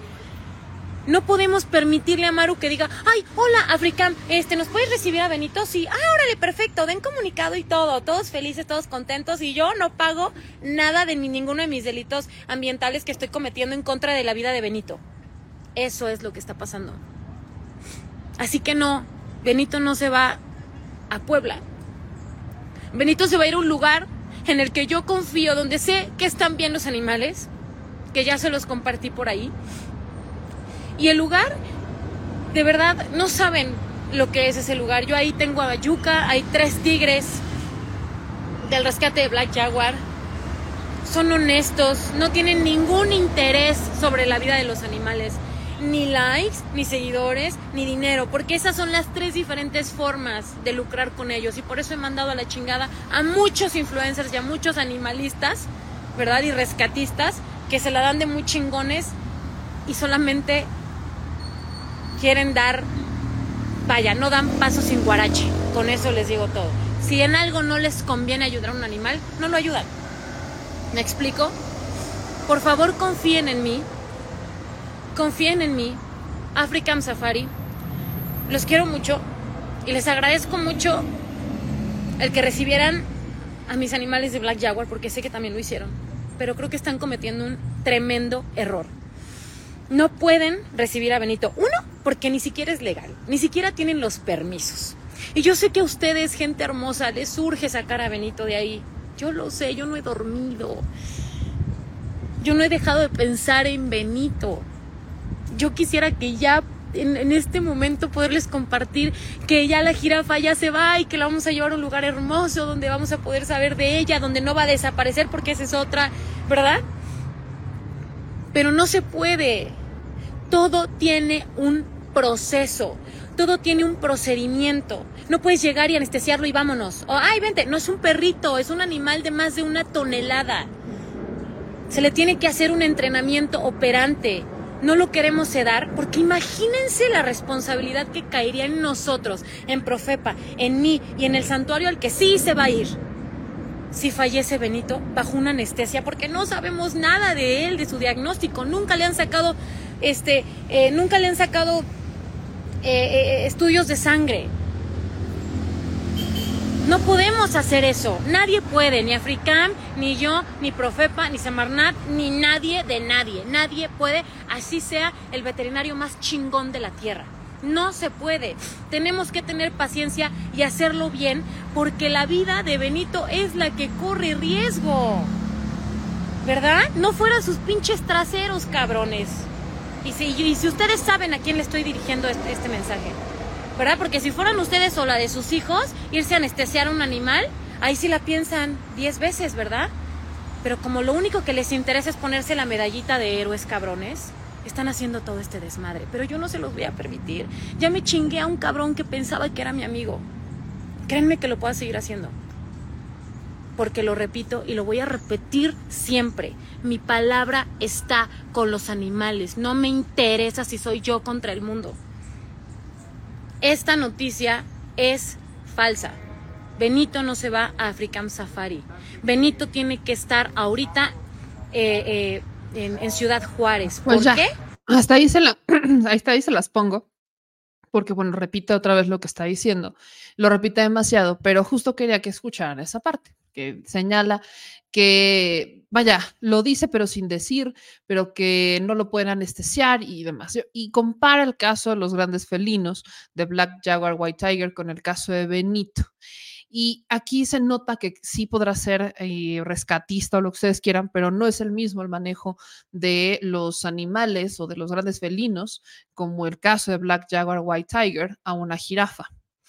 Efectivamente, fallecieron cinco ejemplares de Black Jaguar White Tiger.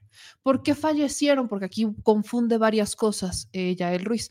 Da a entender que como los sedaron para su traslado, entonces se murieron por eso, y no es así. Recordemos que el caso de Black Jaguar White Tiger, estamos hablando de más de 187 grandes felinos que fueron rescatados de la Jusco y que fueron trasladados a 24 predios.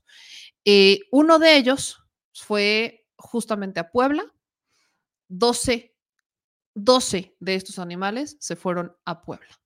African Safari tiene 12 de estos animales de Black Jaguar White Tiger. Solamente murió uno en Puebla. ¿Por qué muere una en, ¿por qué muere una en Puebla? ¿Por qué muere uno de estos animales? Porque em, fallece ya que estaba mal de salud. Quiero recordarles que todos estos animales tenían problemas graves, estaban en un estado de desnutrición, estaban sin extremidades, se habían peleado entre ellos, como no les daban de comer, se estaban comiendo entre ellos.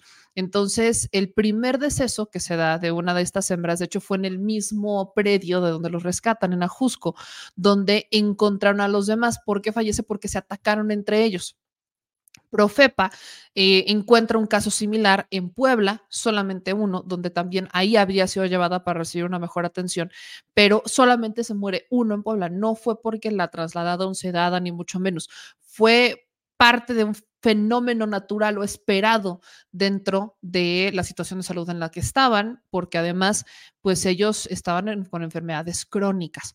Además, fallecieron dos hembras y un macho posteriormente por enfermedades crónicas, uno en el zoológico de Moroleón y ahí fallecen dos y otro en el Centro Ecológico de Sonora. No es porque los trasladaran eh, dormidos en, bajo anestesia y que murieran por el tema de la anestesia. Son animales que venían ciegos, son animales que tenían falta de extremidades, son animales que estaban en un estado de desnutrición, son animales que venían con problemas incluso mentales por el tipo de vida en el que estaban. Entonces, ella hace una comparación como si trasladar a un león o a un tigre fuera igual que trasladar a una jirafa. Los traslados de las jirafas son extremadamente complejos y no, no las duermen. Yo pregunté directamente a African Safari y me dijeron que ellos no, no duermen, ya han hecho traslados de jirafas. De hecho, hay un video de cómo hacen el traslado hacia Morelia a una jirafa hace un par de años y son camiones muy altos donde tienen que tapar todo, no tienen que tapar por completo con una lona porque son camiones muy grandes, con doble altura incluso, y tienen que verificar por dónde pasan justamente para que sea un paso libre y no pasen por lugares donde puede haber este puente, o sea, tiene que ser como muy cuidado, es una logística muy compleja, porque estamos hablando de trasladar a una jirafa desde Ciudad Juárez hasta Puebla en camión. Esto es complejo. ¿Se imaginan las horas? O sea, esto todavía no llegamos ni siquiera a la parte de logística. ¿Profepa pone un peso? No. Esa es la otra. Profepa no pone un peso para el traslado.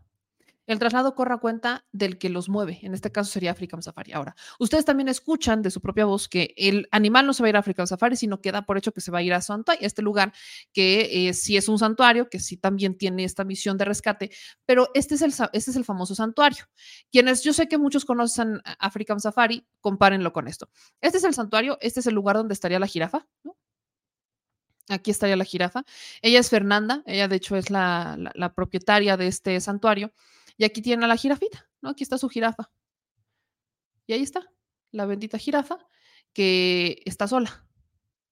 Ah, no, aquí tenemos otras dos jirafitas. Aquí están sus jirafas. Ahí están las jirafas. Está en un espacio cerrado. Está, sí, este, yo no digo que esté mal, mal estado, no estoy diciendo eso, pero creo que también hay que ser muy conscientes en torno a las diferencias que existen entre espacios y otros. No es por comparar cuál es mejor que otro, no se trata de eso, mientras los animales estén bien y estén cuidados y estén siendo atendidos y tengan especialistas y tengan gente que realmente eh, los cuide y vele por ellos con una alimentación y demás, eso es lo que más importa, de eso se debería de tratar. Pero ella aparentemente pues quería, y lo dice textualmente, que la jirafa se fuera a este santuario. pues aquí no es de querer, aquí es de que Profepa autorice. Y yo no he escuchado, si no estoy mal, ese santuario está en el estado de Querétaro. Yo no he escuchado al gobernador de Querétaro involucrarse para buscar eh, intervenir en el rescate del animal, como para hacer el, el, movimiento. No hemos visto eso.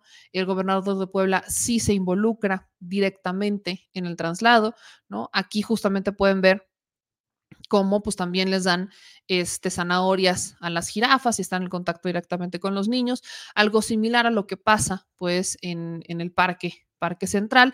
Entonces yo lejos de ver y admiro a todas las personas que se dedican en cuerpo y alma a hacer eh, activismo en pro de cualquier, de verdad, de cualquier causa. Las admiro profundamente. Creo que este, lejos de ser un caso realmente de preocupación por una jirafa, era más de es que por qué no se la a no se la van a llevar al santuario de mi amiga, ¿no? ¿Qué ha dicho, por ejemplo, este, Salvemos a Benito, ¿no? Que también esta cuenta de Salvemos a Benito, pues también ya emite un pronunciamiento, ya que lamentablemente, pues estamos viendo que se hace mucho eco en torno a lo que está diciendo esta chica que se llama Yael. Pues lo que dice Salvemos a Benito en un comunicado es lo siguiente y es en la misma en la que estamos desde eh, hace unos días, ¿no? Es lo siguiente. Y les voy a poner el comunicado completo sobre las dudas y mala información, tanto odio que se está generando, nos gustaría hacer extensivo también aquí este mensaje que hemos colgado en redes sociales del santuario que se ofreció a darle el espacio a Benito. Por favor, no caigan en mala información y se refieren a este caso ya en santuario. Antes que nada, como colectivo, les queremos agradecer su pasión y compromiso por los animales. Asimismo, el hecho de dar este importante paso de ofrecer un espacio en su recinto a la jirafa Benito es digno de reconocer y admirable. Sabemos que ahí no le faltará nada si llegas a estar ahí. Por este lado, como colectivo, les compartimos que la opción de African Safari fue la opción que sugerimos hacia el gobierno del estado de Chihuahua desde el momento en que nos contactaron a mediados de diciembre para ponerle fin a la agonía de Benito, así como a las autoridades pertinentes hace unos días que se hizo oficial el anuncio de la posible reubicación. Esperando que nuestra recomendación sea tomada en cuenta debido al compromiso que al igual que ustedes, tal y como lo mencionan, tienen meses en curso. Nuestra recomendación de African Safari no es al vapor. Hemos analizado a fondo todas las opciones internacionales y nacionales para Benito y creemos que en México, debido a la urgencia climatológica, African Safari es una de las mejores opciones que son abiertas al público para Benito en el país. Esperamos de corazón que así sea y así ver materializado el esfuerzo y dedicación que hemos dedicado cientos o quizás miles de personas al asunto de la jirafa. Sobre lo que mencionan en publicaciones, comentarios del asunto de quién vendió a Benito, su relación a Scar y todo eso, estamos conscientes y sabemos de todo eso, incluida la afiliación a esa misma asociación de este recinto que amablemente ha abierto sus puertas a Benito. Por eso nos gustaría precisar que es muy diferente estar afiliado a ser dueño o socio, cosa que ni aquí, en este recinto, Santuay o African Safari ocurre. Como colectivo jamás permitiríamos que Benito regresara a las garras de quienes ocuparon de hacerlo pasar por estos meses de peligro y angustia. Creemos firmemente en todo esto que el juez que lleva la demanda colectiva se encargará de la impartición de justicia. Aclarado eso, solo queda más que enviarles buenos deseos, agradecerles todo su apoyo y compromiso hacia Benito y en general el bienestar animal. Gracias. Y ahí se, acabó el asunto, porque lejos de politizarlo y lejos de decir vamos a brincar, de ver quién se lo lleva y de luchar por a ver quién jala a Benito, pues esa debería de ser una situación que se resuelva con Profepa, así como fue muy ágil para otorgar los permisos para que Benito llegara a un lugar donde nunca tuvo que haber estado y haber autorizado permisos y supuestos manejos de conservación que nunca ocurrieron y ahora también hacer lo mismo que Maru Campos, porque así como Maru Campos se quiere lavar las manos, también Profepa. Los dos participaron que Benito llegara en donde está, a Ciudad Juárez. Nunca tuvo que estar ahí, ambos son responsables y ahora Maru Campos se quiere lavar las manos, coincido completamente con lo que dice ya él, completamente, se quiere lavar las manos y aquí como que nada pasó, pero también de quién depende que eso no pase, de Profepa. Profepa tiene meses con conocimiento de esta situación y no ha hecho absolutamente nada. Y ahora que tiene a todo mundo encima, nacional e internacional, entonces Profepa ya está actuando. Ahora que el presidente les da instrucciones, ahora que tiene un gobernador que está involucrado, ahora que tiene una cantidad de personas encima, entonces Profepa está dando tumbos por todos lados para ver qué resuelve. Y seguimos esperando que Profepa dé un anuncio formal de qué es lo que va a pasar. Sabemos que en las próximas horas darán un dictamen sobre el estado de salud de Benito y eventualmente un dictamen definitivo para saber sobre el traslado de Benito. Pero ya hay muchos intereses involucrados. Hay muchas personas, hay muchas autoridades involucradas poniendo un ojo así gigante sobre Profepa. Y ojalá este caso de ayuda de cómo Profepa actúa de verdad por inercia. De verdad que eh, si hay, volvemos al tema de las dependencias que nos quedan a deber, Profepa es una. Profepa, vaya, no sabemos qué ha hecho Profepa. O sea, sí han rescatado animales y demás, pero ¿qué ha hecho Profepa en realidad? Cuando realmente necesitamos que esté al tiro, no lo está. El trámite, y es que la burocracia, no, y es que esto, y es que lo otro. Ajá, y cuándo van realmente a actuar, cuándo también se va a sancionar a Profepa por autorizar permisos que no tuvo que haber autorizado en el momento que tendría que. O sea, es definitivamente una de las tantas cosas que existen. Y poco a poco, conforme se vayan develando cosas, creo que también nos enteraremos de más información respecto al caso de Benito, que no es único, hay otros así. Hay muchos otros animales que no deberían de estar en los lugares como están. Sigue el tema de la, gira, de la elefanta Eli en el zoológico de Aragón y hay muchos otros animales que ya deberían de haber sido atendidos, pero que tienen incluso estancados con resoluciones judiciales por años. ¿Dónde está la conservación? ¿Dónde está el manejo? ¿Dónde está el actuar? Simplemente no los vemos. Así que desde acá yo eh, no es con un afán de, de, comparar ni mucho menos, pero pues creo que antes de asegurar que va a ocurrir algo, pues habría que preguntar a las personas que se van a encargar del traslado si efectivamente eso va a ocurrir o no, porque si no, solamente estaríamos eh, pues argumentando algo que, que, no es así, ¿no? Yo nada más se los dejaría este, al alcance, porque definitivamente esta información, pues sí, me, me preocupa bastante, y así como los animales, pues todos. Ay, ay.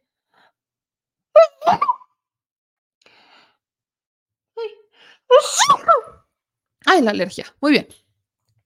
Y cerramos con nota migrante, mi gente, porque hay información que compartirles en torno a una situación migratoria que también es muy preocupante, así como nos preocupamos por los animales, sobre todo para aquellos que les encanta hacer estas comparaciones, también nos preocupamos por los niños. Fíjense que hace unos días nos enteramos que hay niños migrantes que se encuentran abandonados en Torreón.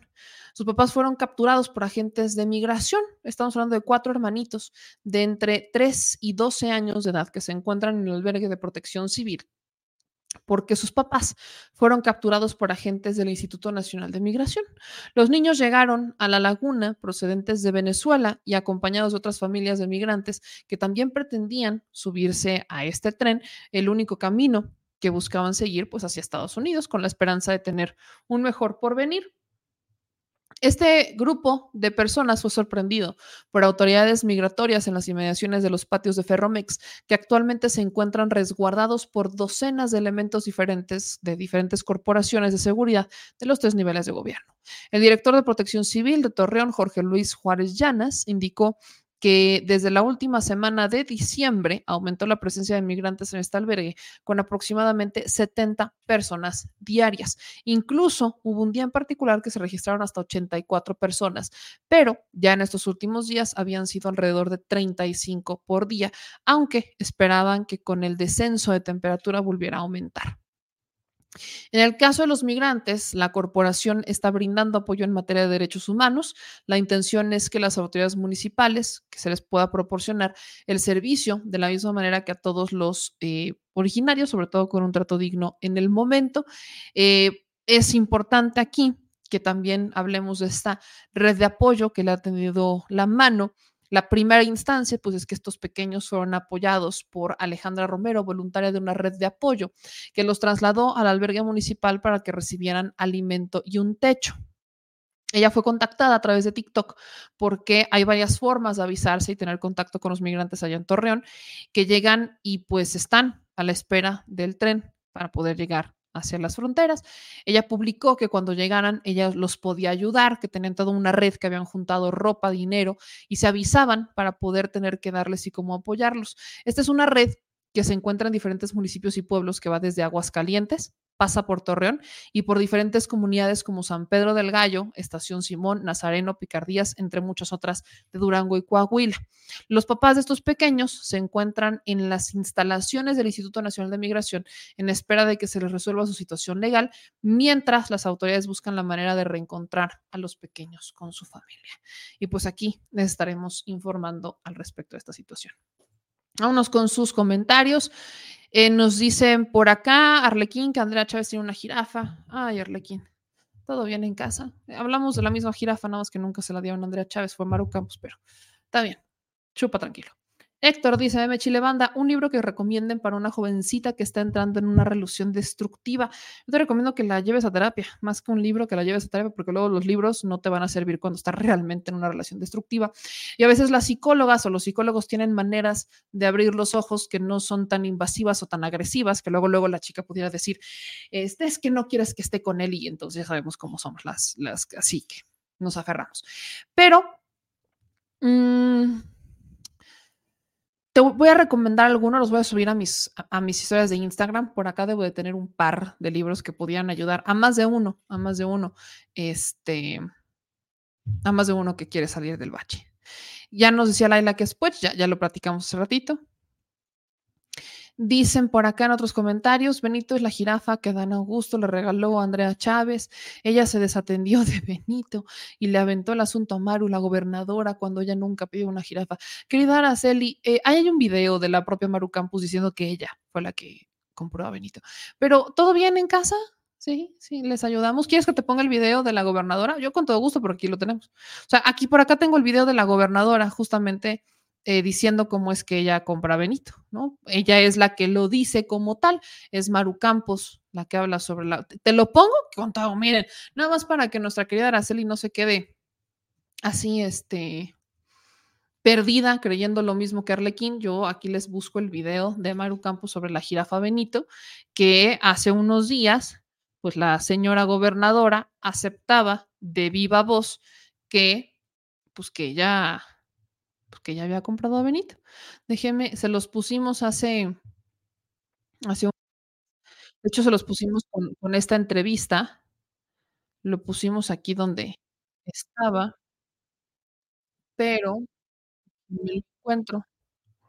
Porque sí, mi hijo, está como medio canijo que, que no, que esa información no la sepan cuando ya se les estaba, se les estuvo informando. ¿Esto qué pasó, mi querida Araceli? Ahora sí que, ¿qué hubo? ¿Todo bien? No se los pongo aquí, me dicen que no se los ponga. Es que de verdad hay mucha gente que hay información que no ve, por mucho que se las pongas, no la ve, pero siempre hay un video. Y aquí ya está este video, aquí está, bien, ya lo encontré. Ahí va pues es un animal que merece pues toda Puebla por darnos el sí para recibir a Benito, Benito que es un pues es un animal que merece pues toda todo el respeto, toda la dignidad de sus derechos de, que esté bien. Y, bueno, pues eh, nosotros como gobierno del estado eh, quisimos que eh, Benito estuviera un tiempo entre los cuarenses, después de 26 años que Modesto estuvo acompañándolos y que se estuvo extrañando de manera grande a Modesto. Pero bueno, sabemos que no son las mejores condiciones. Yo quiero agradecerle a los activistas, a los movimientos eh, pues, eh, animalistas en Ciudad Juárez que estuvieron atentos de, la salud de, Benito. Decirles que, bueno, estamos, eh, los escuchamos y que hemos tardado y que hasta el día de hoy estamos tardando con el movimiento de Benito de Ciudad Juárez hacia African Safari por un permiso que necesitamos un documento de Profepa que esto se estuvo hablando desde antes de Navidad y que, eh, bueno, pues hasta el día de hoy no podemos tener ese documento y pedimos encarecidamente a la Profepa del a través del, gobierno federal que nos ayuden a sacar este documento para ya poder trasladar a Benito en las mejores condiciones. Gobernadora, ¿se registran ya Ahí está, eh, por si había alguna duda. Al principio dice Maru, lo voy a volver a poner, ¿no? Por si falta. Al principio dice que quisieron que la jirafa estuviera en Ciudad Juárez. Va de nuevo, nada más esta partecita. De Puebla por darnos el sí para recibir a Benito. Benito que es un, pues es un animal que merece pues toda, todo el respeto, toda la dignidad de sus derechos de, que esté bien. Y, bueno, pues eh, nosotros como gobierno del estado eh, quisimos que eh, Benito estuviera un tiempo entre los cuarenses, después de 26 años que Modesto estuvo acompañándolos. Quisimos que Benito estuviera un tiempo entre los juarenses después de que Modesto estuvo un par de años y pues sabemos que no son las mejores condiciones.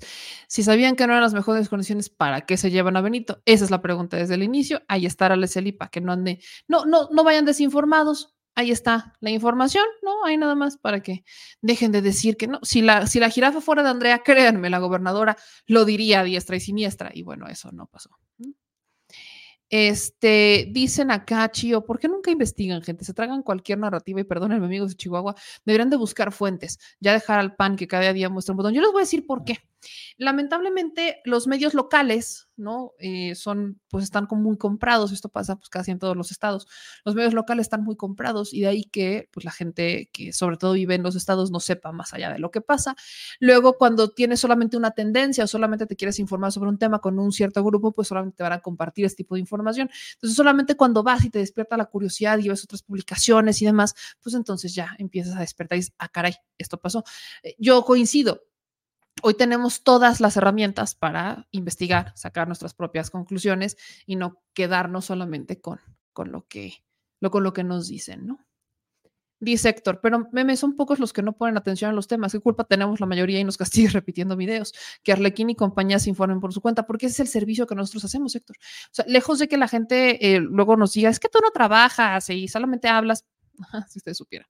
Este, nosotros, nuestro servicio es ese, nos dedicamos exactamente a eso, informar. Y si hay gente que estoy viendo que está claramente desinformada, dejemos a un lado a Arlequín, ni siquiera el video no lo puse por Arlequín, lo pongo por, por ejemplo, Araceli, que vienen con argumentos muy bien armados pensando una situación. Mi chamba es informarles, mi chamba es darles la herramienta. Y si tenemos ese video y tenemos esa herramienta para decirles, aguas, esto está pasando, entonces le estamos haciendo el servicio, estamos haciendo nuestra chamba, de eso se trata lo que me dedico. Digo, quizás en otros espacios digan, no, es que este ya lo dije una vez, no, a mí odio a veces repetir las cosas, pero también soy fiel creyente que tenemos memoria muy corta y que para poder hacer un cambio, para poder hacer bien nuestra chamba, pues necesitamos a veces repetir. Y no lo digo por los que quizás ya lo entienden, sino por los demás, ¿no? Dicen, eh, eh, por acá dice Balbina, está bien que lo repitas, yo no lo había visto. Y esa es otra. Tendemos a pensar que, nos, o sea, que lo que nosotros vivimos y nuestro entorno es exactamente igual al de los demás. no es cierto. Hay que dejar de pensar de manera individualista. Mm, dice Cochino, ¿cómo podemos ver las tres guerras juntas? No alcanzan en total las muertes de la guerra civil de López. Mientras tanto, la oposición vendía sigue callada, no tocan el tema. Ok. Maru quería que se quedara sin orejas por el frío como modesto. Maena dice, está bien que se presten pruebas. Jorge dice, me, recomiendo el libro Arte de Amar de Eric Fromm, para el que nos pedía una recomendación de libro. Ahí está, El Arte de Amar de Eric Fromm. Luego yo les voy a decir que no hay manera más fácil de salir de un episodio tóxico que sufrirlo. Lamentablemente. Marilena dice, exactamente, tienes una gran información y hay que repetirlas como los niños, pocas cosas muchas veces para que la gente se le quede en la mente. Eh, dicen sus últimos comentarios antes de irnos. José son alumnos eh, diciendo de puras babosadas, dice José García también. Dice Laila, sí, porque si no es como los otros programas que solamente les hablan los que piensan igual. Bien, dice Laila Tsui. Y en otra dicen por acá, Ralph, ¿cuántos años las televisoras acostumbraron a la gente a olvidar los programas distrayendo a la gente con otras noticias simples? Dice Manuel, haciendo un López Gatel, gracias por preguntar, con gusto te vuelvo a repetir. Sí, por un momento voy a, voy a empezar a rescatar las frases del doctor Gatel de Gracias por preguntar. Su pregunta es muy valiosa para la sociedad. Es una pregunta muy válida, ¿no? Decía, su pregunta es una pregunta muy válida para la sociedad. Se lo voy a volver a repetir.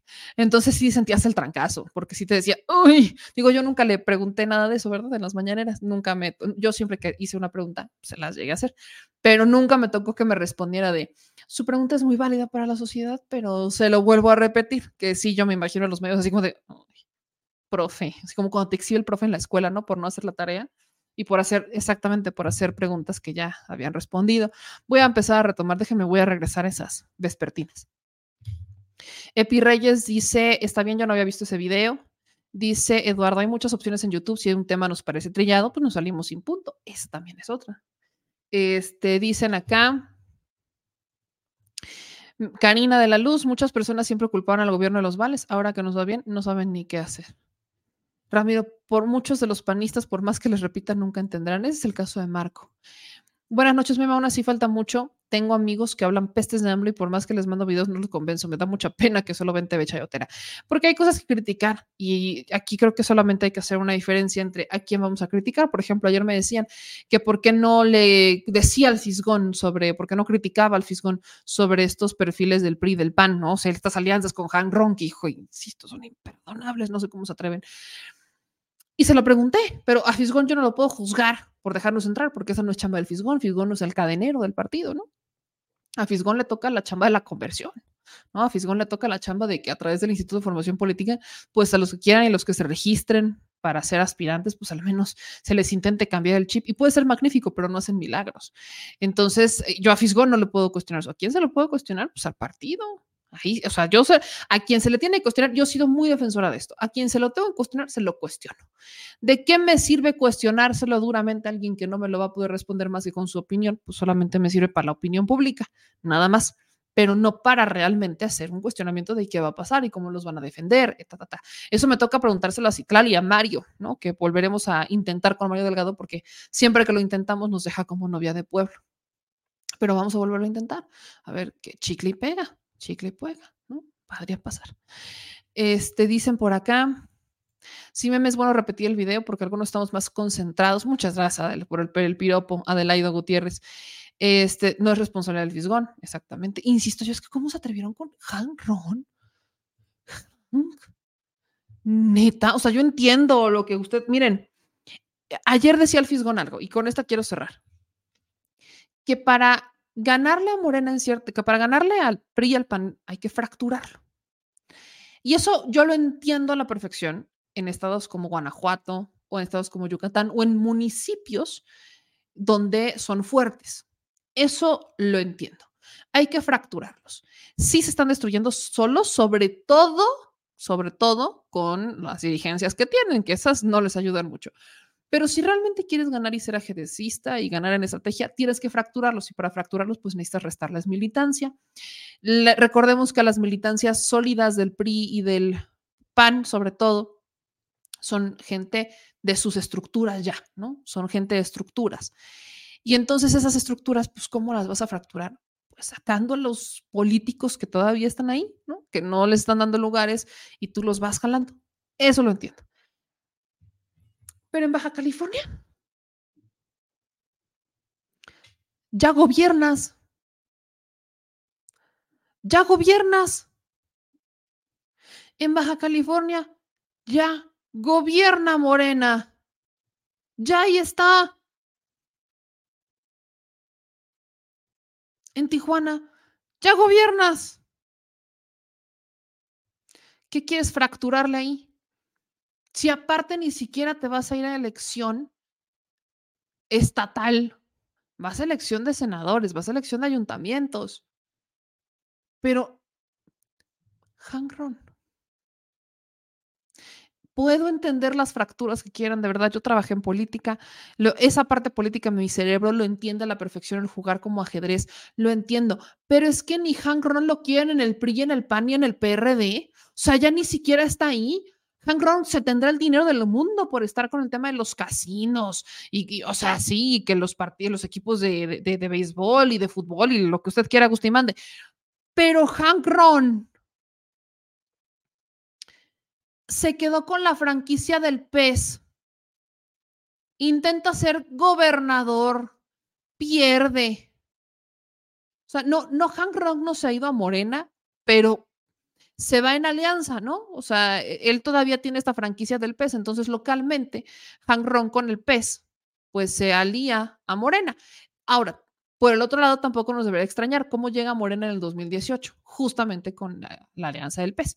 Un partido que tampoco hace sentido, ¿no? El PES, recordemos que es un partido muy de religiosos, supuestamente. Pero aquí me dicen que para controlar a las mafias, pues es que eso es lo único que va a controlar las mafias y negocios y recursos. Híjole, Hank Ron no lo quiere ni en el PRI, ni en el PAN, ni en el PRD. ¿Verdad que el caso de Hank Ron yo no lo entiendo? Y luego tienes notas, ¿no? De que según Monry llegó a un evento en helicóptero privado. Monry. Monry. En helicóptero privado. Jesús. En lo que coincido plenamente es que el pueblo sí alza la voz. Ahí tenemos el caso de Puebla, donde se organizaron una marcha. Ahí tenemos el caso de Colima, donde organizaron huelga de hambre. Ahí tenemos en la Ciudad de México que organizaron huelgas también afuera de Morena. O sea, y eso yo lo he dicho y ahí es donde entramos nosotros desde las redes sociales. No aflojen. Aquí estamos para hacer eco de sus denuncias, aquí estamos para darles voz, aquí estamos para hacer este espacio. De verdad, necesitamos que los ciudadanos que militan en esos partidos, que participan dentro de estos eh, partidos políticos en la vida activa. Yo no participo en partidos políticos, yo no milito en partidos políticos, esa no es mi chamba. Yo estoy del lado mediático, estoy como observadora desde afuera, pero necesitamos que ustedes se, se envalentonen, los que realmente participan en la vida política de Morena, de, todos los partidos, porque son a ustedes a los que se les debe. Y ahí hay gente que está haciendo eco y yo sí creo que Morena los puede escuchar. Al menos sí veo estas diferencias. Digo, hay algunos casos que son muy justificados, donde entiendo esto de fracturar los partidos y restarles militancia. De verdad, es estrategia de ajedrez y podrán no simpatizar con muchos, y eso lo entiendo, pero eh, van a tener que hacer un híbrido de la estrategia del 18 y la estrategia del 24 en ciertos estados. Y entender también que urge mucho más promover la formación política, pero de manera masiva, para que tengamos ahora sí estos nuevos cuadros, nueva gente que participe y que se le forme, que se le forme, pero durante tres años, como carrera universitaria, formados con teoría y práctica, saliendo a las calles. A mí me hubiera encantado. Yo primero tuve la práctica y luego aprendí la teoría me hubiera encantado tener la teoría y la práctica al mismo tiempo, pero yo aprendí la práctica punta de fregadazos y luego me voy aprendiendo la, la, teoría, ¿no? Entonces la práctica y la tuve y uno comete muchísimos errores, pero realmente creo que Morena podría hacer un gran movimiento si durante tres años se dedica a formar a los cuadros que van a postular en el próximo movimiento electoral y así vas y vas y vas y vas. Eso sería maravilloso porque entonces vas egresando una generación de nuevos políticos realmente con una convicción, porque para estar, para aventarte tres años, es aventarte y sacrificar tiempo, incluso también dinero. no necesariamente es que tú le tengas que invertir, sino que sacrifiques, o que ni diría yo sacrificar, sino que lo inviertas en, en practicar, en estar realmente eh, involucrándote en una capacitación, en una práctica, para hacer las cosas diferentes. No es lo mismo lo que pasa en Puebla, lo que pasa en la Ciudad de México, lo que pasa en Nuevo León. Dejemos esa visión de capitalina o esa visión centralista de que hay que decidir todo conforme a la capital de México cuando no va por ahí. Entonces hay mucho que hacer, pero ahí vamos, mi gente. Por lo pronto nos vamos, mi gente chula. Nos vemos el lunes para seguir diciendo las netas al Chile. Les mando un abrazo a todas y a todos. Cuídense mucho, por favor. Y ya saben que aquí estamos para decir las netas al Chile. Yo soy Bebe Yamel. Nos vemos en la siguiente emisión. Y acuérdense que ya también estamos haciendo pequeñas transmisiones en Instagram, en arroba memeyamelca, para que estos temas también se queden ahí. El de la jirafa Benito ya lo pueden encontrar directamente en nuestro Instagram pues, para conocer la historia de dónde viene y demás. Y así estaremos subiendo más videos a nuestro Instagram. Les mando un beso gigante, que pasen un gran, gran viernes, gran fin de semana y que descansen. Y si sacan las heladas, acuérdense, si toman, no manejen.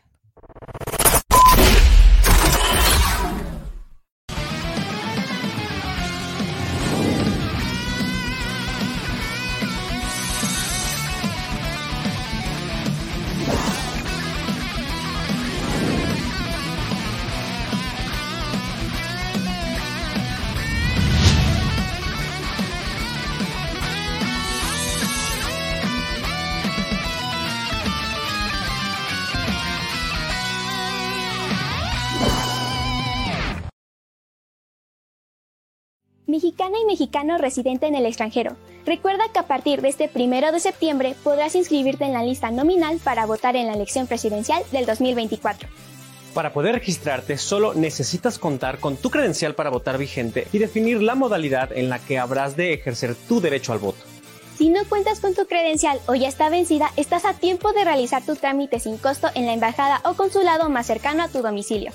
Lo más importante es que no te quedes fuera de la toma de decisiones en tu país y participes, ya sea vía postal, electrónica por internet o presencial en las sedes consulares que el INE habilitará para recibir tu voto. Recuerda que además de la presidencia de la República podrás participar en la elección de senadurías y de las gubernaturas de Chiapas, Guanajuato, Jalisco, Morelos, Puebla y Yucatán, así como de la jefatura de gobierno de la Ciudad de México, si eres originario de alguna de estas entidades. En el caso de la Ciudad de México, Oaxaca y Jalisco, incluso podrás votar por una diputación. Por eso es muy importante que tengas tu credencial para votar vigente y te registres lo más pronto posible en nuestra página votoextranjero.mx porque México es importante para las y los mexicanos que residen en el extranjero. Y ellos son importantes para México.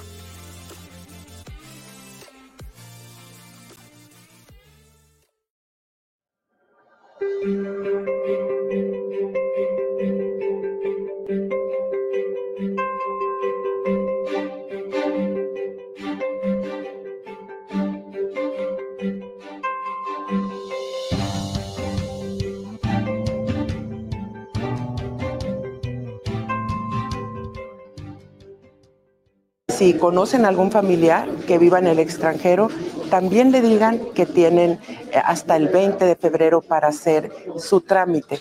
Eh, solo basta con que puedan inscribirse en la lista nominal de electores de residentes en el extranjero.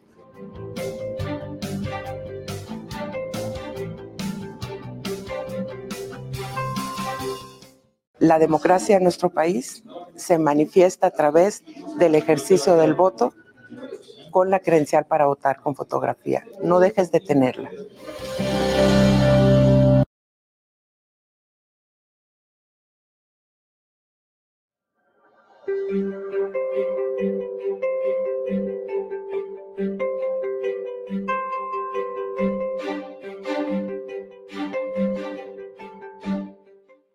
Solo tienes hasta el 22 de enero para venir a realizar tu trámite por primera vez para sacar tu credencial, actualización de tus datos personales o actualización de tu domicilio.